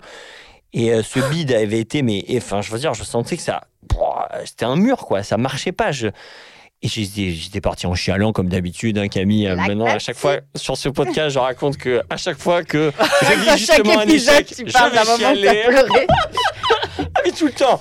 Mais vous allez, mais moi, ça fait partie de mon processus. C'est, je, je, je, je suis à fleur de peau et quand je vis un truc, ben, je, voilà, je pleure. Mais après, ça passe, tu vois. Je, reste pas quatre heures là-dedans. Mais au moins, c'est évacué par, euh, voilà, une bonne chialade. Bam. Et en fait, après, je me dis, mais putain, c'est, c'est quoi que je veux faire quoi? Parce que je me rappelle Christophe, donc Christophe Paty, euh, génial, euh, génial acteur et prof de masque. qui a donc euh, hérité de la technique de Mario Gonzalez, voilà, qui a été son, son mentor. Et il me disait, mais attends, tu veux pas faire un, un personnage de vieux, tout ça? Mais tu faisais, t'avais pas fait un vieux, toi? Ouais, ouais, c'était une erreur aussi, mais j'ai beaucoup appris. J'adore Et du coup, mais moi, j'avais une obsession de faire. Après, je m'étais là, mais non, mais en fait, je veux faire une femme. Je veux faire, euh, voilà. Et après, j'avais pensé à un personnage d'une femme qui est attachée de presse au conservatoire, tout ça. Et en fait, après, et, et quand j'étais allé sur vraiment finalement ce que je voulais faire, euh, la- je crois que c'était finalement ma première intention, mais j'étais pas totalement allé dedans. Et au moins, le fait de m'être planté, de, de- euh, ça m'a- ça m'avait fait réaxer les choses vers ce que je voulais vraiment faire finalement. C'était quelque part euh, par euh, Ouais. élimination. Tu parlais de mon vieux en masque, moi aussi, c'est un truc. Et en fait, il m'avait conseillé de faire un personnage de vieux parce qu'il me trouvait un peu trop rapide. Et du coup, il me disait prends un personnage qui a un biorhythme lent, ça va t'aider à te perturber un petit peu dans ta manière de penser. Et tu vas trouver de nouvelles choses en fait si Donc, tu prends le temps. Outil de travail, du coup. Exactement. Et en fait, je me suis dit vas-y, parce que en fait, t'es au conservatoire, t'es acteur, et en fait, à la fin du stage de masque, t'as une présentation, et en fait, t'as un peu envie de cartonner. Quand t'as une, cible- Oui, oui. Une, une- une fibre un peu comique, en plus, t'es en mode, t'as envie de retourner à la salle, quoi. Le danger de l'échéance, le- de- Exactement. de- de- du résultat. Ouais, donc en tant que euh, bah, acteur, j'avais envie de cartonner. Et en tant qu'élève, il m'a dit essaie de faire un vieux, ça pourrait te challenger. Et en tant qu'élève, j'ai pris la voie, j'ai pris la voie Du de l'élève. challenge. Euh, je me suis dit je m'en fous de cartonner ou pas, je vais essayer de bosser un peu sur un vieux. Et j'ai bossé sur un vieux et c'était hyper cool euh, en travail, un peu perturbant. Et le jour de la présentation, j'ai fait mon vieux. Et d'un coup, mon vieux, il s'est transformé et c'est devenu un vieux au biorhythme rapide. Donc c'était raté de ouf. J'ai fait nawak. Euh, la salle a beaucoup ri, mais mon vieux s'est retrouvé, je crois, par terre où je suis, j'ai tourné en rond. Enfin, c'était plus du tout le personnage, tu vois. Mais ça, ça a marché quand même. Ça a marché de ouf, mais, mais à la fin, Patty est venu me voir en me disant euh, bah, ne- Où est ton vieux Vas-y, fais- fais-nous Patty. bah, je, je sais Tu plus, je ne- savais plus le faire. Tu, il était très carré Bertrand, quand tu ne peux pas. Il avait une voix dans les graves. Bah, Enfin, il dit C'est toujours. drôle d'ima- de faire l'imitation de quelqu'un que les gens connaissent pas de l'autre côté. Ouais, c'est génial. Christophe Paty. Attends, et quand vous dites au masque, excusez-moi, vous aviez donc réellement un masque sur Ouais, ouais, pardon, ouais, des masques Ouais. extraordinaires, des masques en bois. Ah, Euh, vraiment le Euh, podcast à l'envers, faudrait que tu fasses ouais. un montage flashback. En Ah, gros, mais c'est des, ouais. masques. Tu commences par un masque neutre où tu apprends les règles du masque. Le masque neutre, c'est un masque avec aucune expression. Ouais. Et en fait, tu as un jeu de regard où, en fait, quand tu as deux personnes qui ont un masque sur scène, euh, la personne qui agit, c'est-à-dire qu'il se déplace ou qui parle, a les yeux rivés vers le public, et la personne qui ne n'agit pas regarde la personne qui agit, de façon à projeter la lumière du, du spectateur, comme un projecteur. On fait. appelle ça le ping-pong, en gros. Et en fait, Ils- se renvoient le c'est regard. hyper codifié. Une fois que tu maîtrises bien ces règles-là, en fait, tu passes au Hmm. masque avec un personnage. Et en fait, le but du jeu, c'est que tu fais une naissance de personnage. Et en fait, tu dois avoir créé ton personnage devant le public. T'as pas le droit de créer tout seul chez toi devant un miroir. T'as pas le droit de te regarder dans Et un un miroir. public, un vrai public ou c'est vous C'est en les copains, tu vois. Ouais. Genre, en fait, tu regardes de le public 15 et en personnes. fait, tu commences à chercher ta voix. Donc, tu as un masque de vieux, tu es habillé tout en noir pour ne pas avoir de projection d'un corps, simplement un visage. Et en fait, tu prends ton masque et puis tu as une des grosses joues, tu fais euh, bonjour. Et alors là, euh, euh, tu vois que bon, les gens ils rigolent pas. Et à un moment, tu fais euh, bonjour. Et là, les gens ils rigolent. Et à partir du moment où ils rient, en fait, ton cerveau enregistre que ça marche. Et en fait, tu fais des, des naissances et tu refais des sessions comme des sessions un petit peu de psy. En fait, de Ah, psy en et on rejoint l'exercice de l'interview de personnage. Donc, tu as Exactement. Christophe qui est là et qui parle à ton personnage et qui dit donc oui, madame, donc euh, voilà, euh, ça va. Et il va te faire aller, effectivement, il te dirige euh, là où ça marche. Enfin, il te- il t'oriente quand même. Et puis, il te fait comme ça raconter. pour trouver des euh, gimmicks. Et tu as une règle qui est qu'à chaque fois qu'on te pose une question, et ça c'est un truc que j'applique dans la vie, euh, tu prends trois secondes avant de répondre. En fait, Ah oui. Tu l'appliques pas le droit de répondre. Non, mais enfin, Ah, je, tu l'as pas appliqué je Ah je t'ai eu. tadadadada. Non, mais c'est un truc que, par exemple, Infernal. quand je reçois un, un mail qui m'énerve, je réponds le lendemain. Ouais, ça j'essaie de as le les trucs. Et euh, c'est l'opposé de la réaction euh, dans laquelle on est avec Twitter, les machins, les réseaux, Ouais, les c'est ça. le En fait, commentaire. c'est juste là, en général, quand tu as un truc qui t'énerve, euh, pose-le et en fait, euh, respire. Ou alors, s'il y a des moments où, en conscience, tu vois ce que je veux dire, quand. euh, bah, ça m'est arrivé il y a un jour où ça, se- ça se passait pas bien avec euh, mon équipe et quelqu'un d'un bureau de je sais pas quoi. Et il y a encore un truc qui va pas et je reçois un mail. Et donc, euh, du coup, euh, j'arrête genre le tournage. Je dis attendez, pardon, excusez-moi, je, je, je, je- faut que je l'appelle là, en fait. Et là, les mecs sont en mode genre non, non, ils étaient au courant de ma règle. Tu vois, non, non, tu dois attendre le lendemain. Et j'étais en mode genre non, en Non, fait, non, mais là, non. là, en fait, Là, non. c'est important que j'attende pas le lendemain. Parce que le lendemain, je vais me calmer. Et en fait, je crois que le move stratégique, c'est de laisser euh, sortir les chiens. Quoi. Là, il fallait, il Là, pousser un coup de gueule. ok, les- Fallait pousser un coup de gueule. Non, mais ça- parfois, ouais. En conscience, en fait. Parce que si t'attends, après, t'es plus sincèrement énervé. et- Et ça marchera pas forcément euh, sur euh, ce que tu veux. Ouais, ouais. Je sais pas pourquoi on est parti sur le. Ah non, parce que je te ra- genre, on parlait de l'erreur qui est un, passage obligé, donc j'ai raconté mon anecdote et du coup tu racontais Voilà, aussi. je euh, vous demandais juste sur les masques ce que je vous imaginais du coup avec vos petits masques sur scène. Mais, Dans ma euh, tête, j'avais des masques vénitiens, je vais pas vous mentir. Ouais, ouais, il y a de ça. Il y a de ça. Et en même temps, euh, C'est tiré de. Il y a, il y a des- Bah, y a des inspirations. il y a de ça, mais il y a aussi un côté hyper euh, réaliste où on dirait vraiment que les personnages sont comme ça. On dirait vraiment des gens, quoi. Parce que c'est des masques en bois couleur peau, quelque part. euh, et c'est vraiment étonnant, hein. franchement. euh, et pour, enfin, pour avoir vu d'autres présentations et tout, c'est. C'est un travail qui me passionne, quoi. Parce qu'en fait, ça, ça va toucher à, à des archétypes et euh, ces personnages, t'as l'impression que tu les as déjà vus, en fait. Ouais, t'as une espèce de, de rapport au cliché comique, euh, mais qui est euh, simplement dans le visage. Donc en fait, il y a des trucs qui échappent pas mal euh, à ce que tu pourrais. Non, mais tu vois, ce qui, ce qui pourrait être aujourd'hui pas mal condamné dans le langage ou les formes physiques qui aujourd'hui Hmm. peuvent être considérées comme un peu oppressives.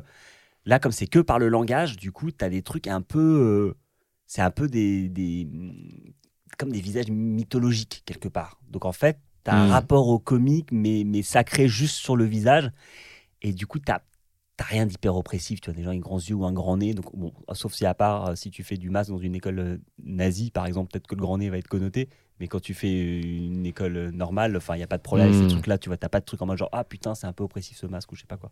Hmm. Donc, en fait, je trouve que ça tient plutôt très très bien et ça permet d'exploiter pas mal de- d'endroits. Et du coup, euh, donc, et pour revenir à Brood, ce truc de. On doit sortir deux épisodes par semaine. p- Bah, en fait, peut-être qu'il y en aura des moins bien que d'autres, mais peu importe, on n'a pas le choix. On En fait, c'est ça que je veux dire, si tu te poses pas la question. Ce qui est formidable qu'en fait, quand tu es sous contrat avec une chaîne et que tu es obligé de faire, c'est que la question de la peur se pose plus en fait. En Parce fait, que tu as ouais. une autre peur que l'artistique, c'est la peur du procès. Si je ne livre pas mes épisodes, euh, bah, peut-être ils peuvent m'attaquer en justice, tu vois ce que je veux dire. Donc, je vais les faire. Bon, ils vont pas le faire parce qu'on s'entend quand même bien avec Canal+, mais ce que je veux dire, c'est que tu as un truc où tu as une relation de travail que tu fous en l'air et tu en mode genre... euh, Parce que à un moment, Canal+, ils sont en mode genre... Non mais en fait, euh, frère, on s'en fout que ce soit pas bien. Juste rends, le travail, en fait. On t'a payé pour faire un travail, tu le fais, quoi. Et s'il est pas bien... euh, Bon, bah, c'est ta faute, tu vois, Mm. en vrai. Mais, mais, mais me mets pas, moi, dans une galère de diffusion parce que t'as pas d'idée, quoi. Parfois, ça m'est arrivé en mode genre, ils m'ont dit, ok, une fois, deux fois, y a... enfin, vraiment, tout, tout s'arrange, tu vois. Mais sois carré, en fait, sois hyper carré. Et le fait d'avoir une obligation de rendu, ça, c'est le, c'est le meilleur truc, tu vois. C'est comme, euh, j'en sais rien, toi, avec ton podcast, en fait, eh ben, tu te dis, on enregistre toutes les semaines et tu le fais. Et en fait, Hmm. il se passe des trucs. Et peut-être qu'en fait, accidentellement, il y a peut-être des projets dans ta tête qui vont naître de tous les échanges que, les échanges que tu as, tu vois. Donc, en fait, C'est notre dessin secret avec Camille. bien sûr. Conquérir le monde. Mais en fait, Ouais, ça sert à que ça, les quelquefois, podcasts. la, hum, oui, la quantité, quelquefois, enfin, le, hum, la régularité, régularité, et la quantité, La quelquefois, euh, bah, si quelquefois il y en a un peu moins bien, bah, c'est pas grave, parce qu'on sait que la semaine prochaine, il y aura un nouveau. Et je trouve qu'il y avait un peu ça à l'époque avec Omar, euh, j'allais dire Omar et si, c'est pas du tout ça. Euh, Omar et Fred. Fred qui joue d'ailleurs dans. Euh, toujours. Ouais. Omar Magnifique. et Fred. euh, et bah, si tu regardes un épisode comme ça, tu fais, mais, enfin, je parle de, pardon, du SAV d'Omar et Fred. Bien sûr. Si- à l'époque, si tu regardais juste un épisode comme ça, tu te dis, mais qui sont ces fous?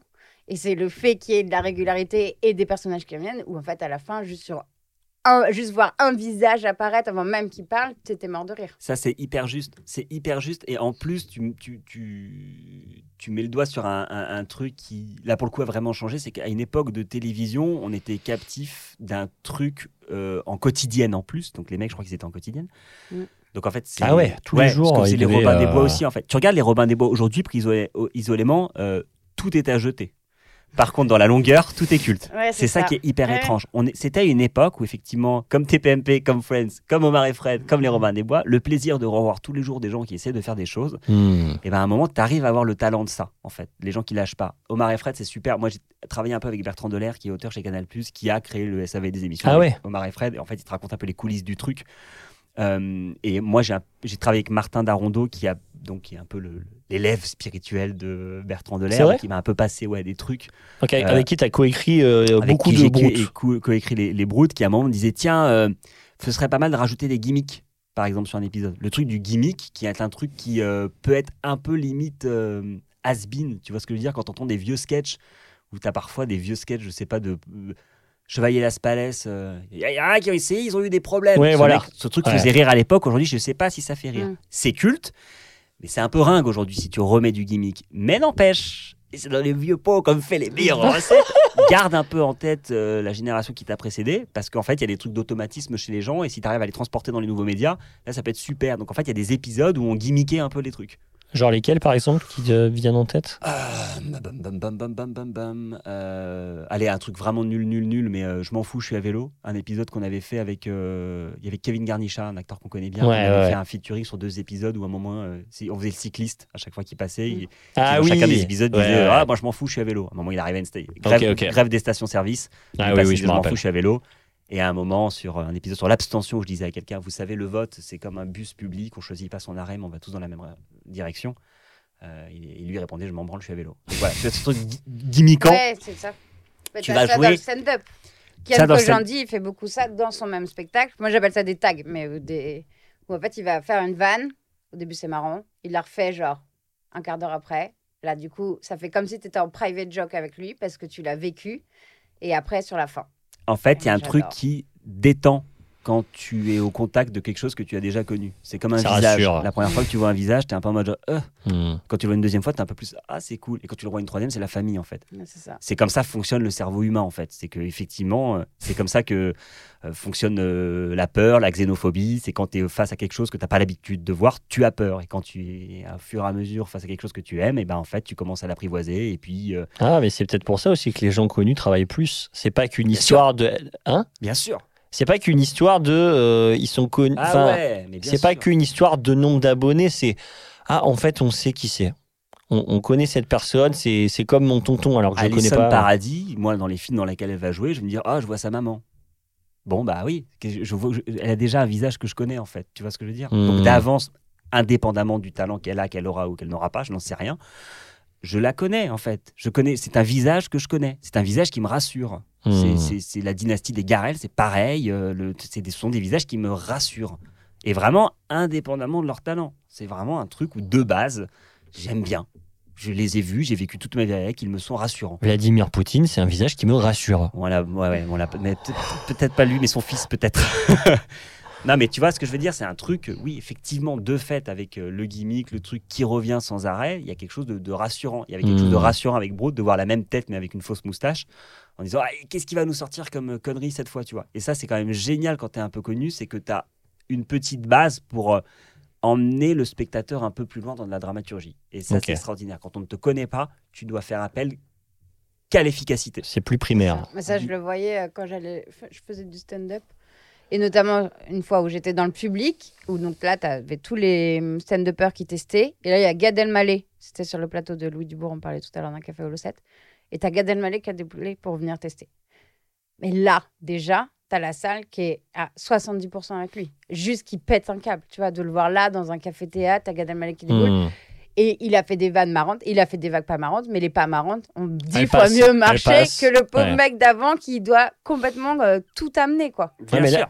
Mais là, ce qui me vient, c'est aussi euh, la peur de euh, quand tu as du succès et que ça marche et que, que les gens soient déçus aussi. Ah, c'était pas si bien que ce qu'ils faisaient avant. Ouais, mais ils partent déjà avec une. euh, C'est un Une peu un, paradoxe, j'ai l'impression, Ouais, entre les c'est pour deux. ça que moi je, je, je dirais pas non plus là on dit beaucoup que ah, bah, c'est facile quand même pour les gens connus Hmm. Euh, non plus en fait je, Ouais. je pense que c'est qu'on pas au de tournant aussi. c'est pas non plus c'est sûr que si tu veux faire du cinéma c'est plus simple d'avoir Vanessa Paradis comme maman on est d'accord si c'est vraiment ce que tu as envie de faire après effectivement tu peux être attendu au tournant au final sur ta vie tu vas quand même être jugé à l'ombre de parents euh, mythiques voire mythologiques et effectivement tu as un Gad Elmaleh qui parfois va faire rire mais peut-être que les gens autour vont dire ouais mais en même temps c'est un peu Ah, mais je pense tu que je viens de juger tout à l'heure, t'as dit Alison Paradis, c'est pas Alison Paradis. tu putain Ah, ouais. Lily Rose Depp Voilà. Ah, d'accord. Non, Non, mais t'inquiète. De toute façon, auprès d'Alison. Mais non, mais parce que qui est aussi comédienne, mais du coup, je me disais, ah, mais je savais pas que la maman d'Alison et Vanessa Allez, étaient connues. Du coup, j'étais en train de chercher un visage. Ah non, mais tout va bien. connu C'est une enfant. fléchette parce dans que- le bois de la cible. Je t'aime bien, Lily, quand tu m'emmènes au paradis. J'avais envie de chanter. Bah, ouais, bah, je m'excuse, pardon Alison. Pardon, Alison, pardon, Lily. Mais, mais ce, ouais, sur ce que tu dis, c'est effectivement moi le côté après. Moi, je trouve qu'il y a un certain talent quand t'es, tu vois, t'es Orelsan aujourd'hui, refaire un album, bon bah bon courage. Ouais. moi, je le ferai pas. Moi, je dis ouais, j'arrête, j'écris des bouquins, tu vois. Mais euh, même revenir après, la fête est finie, faire civilisation. Non, mais j'ai envie de te dire la même chose. Euh, après trois saisons de broute de ouf, bah, tu, peux- tu peux Ouais, plus rien dans, faire. t'es- dans la merde. T'es dans la merde. Mais, Mais, et alors mais que non, joyeuse. parce que tu vas, parce que alors du coup, qu'est-ce que, Que- Quoi Qu'est-ce que quoi? Euh, Je sais pas, ce que tu veux. Qu'est-ce que tu veux? J'en sais rien. Euh, non, le question, questionnement ce sur que tu euh, revenir avec un truc. euh, ouais, ouais, non, mais pff, je vais pas dire que j'en dors pas parce qu'à un moment je m'en fous. En fait, je comment je le considère, c'est qu'à un moment, pour moi, c'était une tragédie de revenir avec un truc moins bien. Et en fait, maintenant, je crois que je m'en fous parce que si je prends pas le risque de faire un truc euh, nul, je, je vais rien faire. Puis de toute façon, regarde, déjà, c'est un problème de question. C'est pas, tu reviens pas. Tu vois, déjà, là, dans la formulation, euh, il y a ce qui fait peur, mais c'est pas euh, genre, euh, t'es pas parti en fait. c'est juste avancer, continuer. Ouais, t'es un peu parti quand même quand tu fais un truc et que tu pars, Ah que ouais tu viens, tu, c'est sûr que c'est compliqué, tu vois. Moi, j'ai une espèce de, de, de fantasme de faire de la scène à un moment. J'ai un vrai truc de peur. Ton seul en que- scène. Ah, c'est un vrai truc de peur qui fait que je galère. Mais tu vas le faire. Attends, euh, il y a Jérôme Niel qui m'avait dit ça. Jérôme, je te salue et j'espère que tu viendras à 17h17. euh, qui m'avait dit, mec, on n'a qu'une vie. Et avant, c'était juste avant, il était, il commençait à, à se dire qu'il allait faire son seul en scène enfin. Ouais, ouais. Tu vois, le mec fait des vidéos qui cartonnent et tout, mais il est dans un format maîtrisé et puis surtout, voilà. Mais là, d'un coup, se retrouver face à des gens. En fait, c'est exact. Moi, c'est pas tant. J'avais un problème de faire un seul en scène parce que je me suis dit, il faut qu'il soit super. Et en fait, maintenant, franchement, fou. Je crois que j'ai envie de vivre av- avec l'idée d'avoir fait un spectacle dans ma vie et de faire un jour une tournée avec un truc. Et Ouais. même si c'est des salles Mais de tu- 50 personnes et que je vais voir que des gens déçus, non, mais ça bah, va écoute, pas je serais ça, triste et je sais ça pas quoi. Ça Mais sera jamais ça. non, non. Déjà, ça sera des salles plus Mais- grosses. mais- 50 personnes, ça sera moi. il y a un truc de se dire euh, où est-ce que où est-ce que tu mets tes où est-ce que tu mets tes peurs en fait? Est-ce que ta peur c'est d'être attendu au tournant parce que ça risque d'être moins bien? Bon bah en fait ça c'est une fausse peur parce que tu le sauras jamais avant de l'avoir fait. Donc euh, pff, euh, faut la virer. Alors c'est hyper euh, théorique et cérébral, tu vois. Après la peur, le trac de monter sur scène, ça je veux bien. Ah, bah, ça, c'est oui, terrifiant. Ah bon, ça vous connaissez un peu toutes les- On connaît, mais quand ouais. tu es seul sur scène, euh, meuf, l'autre fois j'ai fait mon concert, donc pareil, je me, je me l'applique à moi et je me dis, allez, vas-y, on y va, on y va. Mais mec, la- l'après-midi, j'avais l'impression d'être Amy Winehouse. J'avais juste envie de mourir C'est ça. et j'avais même aucune envie. Alors qu'au théâtre, en général, j'ai envie ou j'ai le trac, mais j'ai envie. Là, j'avais pas envie. Je me suis dit, mais pourquoi je fais ça? Et en fait, après, quand tu le fais, c'est, mythique. Ouais, c'est ça. Et après c'est une drogue et tu vas y retourner, après, je sais pas quoi, tu vois. Et après, tu te prends un gros bide et t'as envie de chialer. Oui, oui, ouais. je connais. Et toi, tu l'as vécu en Oui, stand-up, oui, en Camille, stand-up, également. où tu... Oui, oui, tu te demandes ce que, ce que tu fous là. Bah, c'est ça qui me fait peur, moi, au-delà, au-delà du. C'est pas du bide ou de je sais pas quoi, c'est le, le, le- comment trouver un spectacle où euh, tout est tellement cadré qu'en fait c'est la même chose chaque soir. Je sais pas comment expliquer, mais. Bah, moi, ça, c'est le- la partie qui me faisait chier, entre guillemets. Ah, bah pas moi. Mais parce que je pense qu'il y a un Ah. rapport au stand-up, moi, que j'ai, enfin, que j'ai pas. Le côté euh, créer un truc vivant, de spontané avec la scène pour que ce soit une expérience unique à ce moment-là. C'est pas ma vision du théâtre. Et c'est quoi? c'est un truc euh, mort, figé, qui est à peu près toujours la même. Et à l'intérieur, on trouve des espaces de vie. Et, au final, peut-être que ça crée la même chose. Oui, tu mais vois. le stand-up, euh, c'est hyper millimétré. C'est pas. Je sais, mais tu as quand même un truc un peu savoureux du stand-up où, où, tu as une, euh, au moins une espèce d'illusion, si on reprend notre terme américain de début d'émission, Ah bah. de, de Oui, spontanéité, ah, t'as cette illusion-là, ouais. qui, Ouais. est un, qui est un vrai truc en fait à, à créer. Euh, sur Ah. lequel moi je me sens un pas à l'aise de faire et c'est pas ce que je veux faire. Ça veut pas dire que je l'aime pas en tant que spectateur. Attention. Mais c'est ça pas, que je dis. ton kiff. Non, dans ce que euh, j'aimerais faire, moi j'aimerais faire un truc hyper froid en fait. Bah fais-le. Euh, ouais, euh, dans- dans l'idée. Pourquoi pas? Non, mais tu as un truc effectivement de. euh, un truc un, un- un peu. euh, qui ne donne pas l'illusion de ne pas être millimétré. Ce que peut parfois faire le stand-up, alors que ça l'est, encore une fois. Mais ça va être quand même millimétré au final. Ah ouais, ouais, bien sûr. Ah, bien sûr. Mais à aucun moment, il y aura genre interaction avec le public ou des trucs comme Ah, ça. ok. Ou Ça, c'est justement, ma tétanie. limite, Ouais, si- faire. Non, mais j'aime pas ça. en Ah ouais, Moi, je alors que moi déteste. j'adore ça, moi. Je déteste quand je suis dans le public et je n'aime Ah ouais, pas. Je, je l'ai Ah ouais jamais fait sur scène parce que. Ah, mais quelle horreur. Je Mais moi j'adore ça, je pense les que gens je- sont plus drôles que moi, donc ne me parlez pas. Ah, moi je pense que c'est là où c'est mon créneau quoi, vraiment. Ah sur- oui, parce toi, que je sur, sais que oui. sur mon concert, vraiment, je, j'ai. Mais l'avantage, c'est que le concert, j'avais des chansons et que du coup, les interactions, c'était comme des petites virgules, tu vois. Ouais, c'est trop bien. Et, je, et j'avoue, euh, réagir en fonction des gens et tac, tac, tac.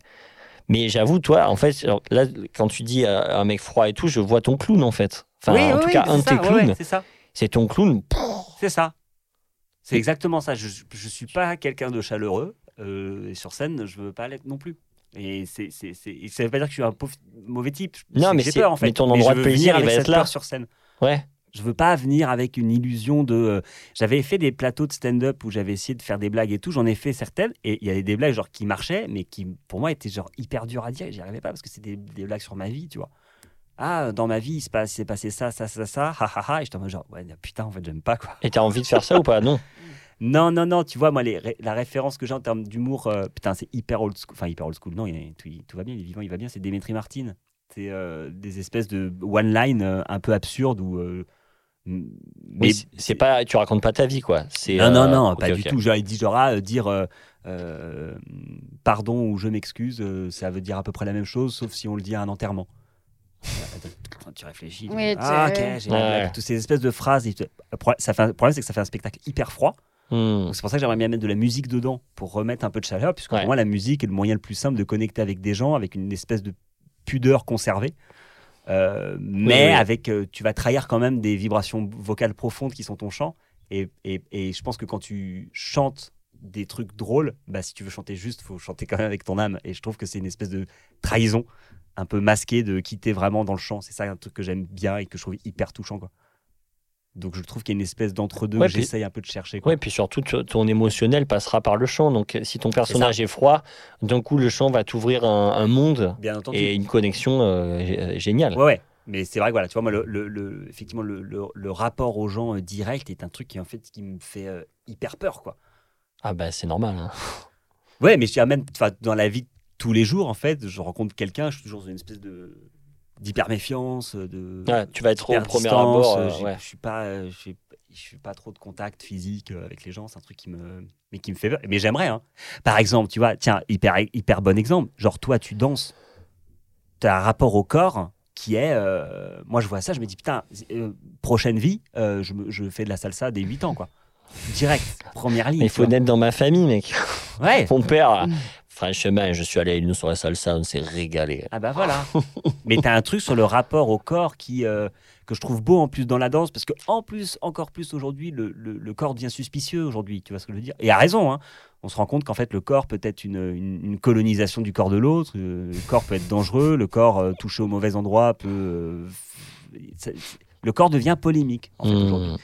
Et je trouve que dans les codes de la danse, il y a une libéralisation de ça un peu pacifiée, euh, que je trouve hyper agréable à maîtriser et qui, je pense, après te permet d'avoir, même quand tu ne bouges pas, quand tu es immobile, de renvoyer des signaux de contrôle de ton corps qui, je, je pense, peuvent rassurer. Si tu es quelqu'un de bien, après, si t'es un connard, je pense que t'as beau faire de la salsa, tu restes un connard à la salsa. Tirer à la salsa pour toucher de la peau. Et voilà. Quel enfer. Et du Euh, coup, j'aimerais bien qu'on parle. euh, ouais, Camille, pardon. juste l'heure parce Ouais, que je ouais. sais pas si. Est-ce que Bertrand, ça va Tout le temps, moi j'ai tout le temps qu'il faut. Je Ok. T'es vraiment un amour, Bertrand, franchement. je- T'es tout le temps. Seule Ça- personne que j'ai vue ce mois-ci. Je. Tu fais partie de mon rare projet ce mois-ci. Voilà, c'est ça. Écoute, euh, on te été- paiera a posteriori. Il n'a pas été annulé. Ah, nous, on n'annule pas. hein, euh, nous, on est là, 17h17. Non, mais écoute, franchement, c'est. c'est- Ouais, en fait, ce qui est génial avec ce podcast, c'est qu'on on pourrait parler des heures. Quoi. Alors, je sais pas si les gens pourraient nous écouter des Non, heures non, également. on pourrait parler des heures. Parce qu'à la plage, peut-être qu'à un moment donné, euh, on va se boire une petite bière et on va parler. C'est ce que j'allais dire. En fait, je trouve que le podcast, c'est le format où tu parles jamais aussi longtemps euh, sans alcool. Tu vois ce que je veux dire. Sans alcool, Ouais, ouais. sans regarder ton téléphone. Ouais, et Ouais. sans un psy que tu payes pour. euh, Ah ouais. Mais du coup, je dis pas des trucs hyper deep non plus sur moi. Tu vois ce que je veux dire Vous êtes encore là? Vous avez aimé cet épisode? Pour nous soutenir, vous pouvez mettre 5 étoiles sur votre application de podcast préférée et en parler autour de vous. Vous pouvez également nous suivre sur Instagram, at Camille Bizien et at Romain Francisco pour ne rien rater des aventures de 17h17. À bientôt À bientôt Allez Et T'es bien là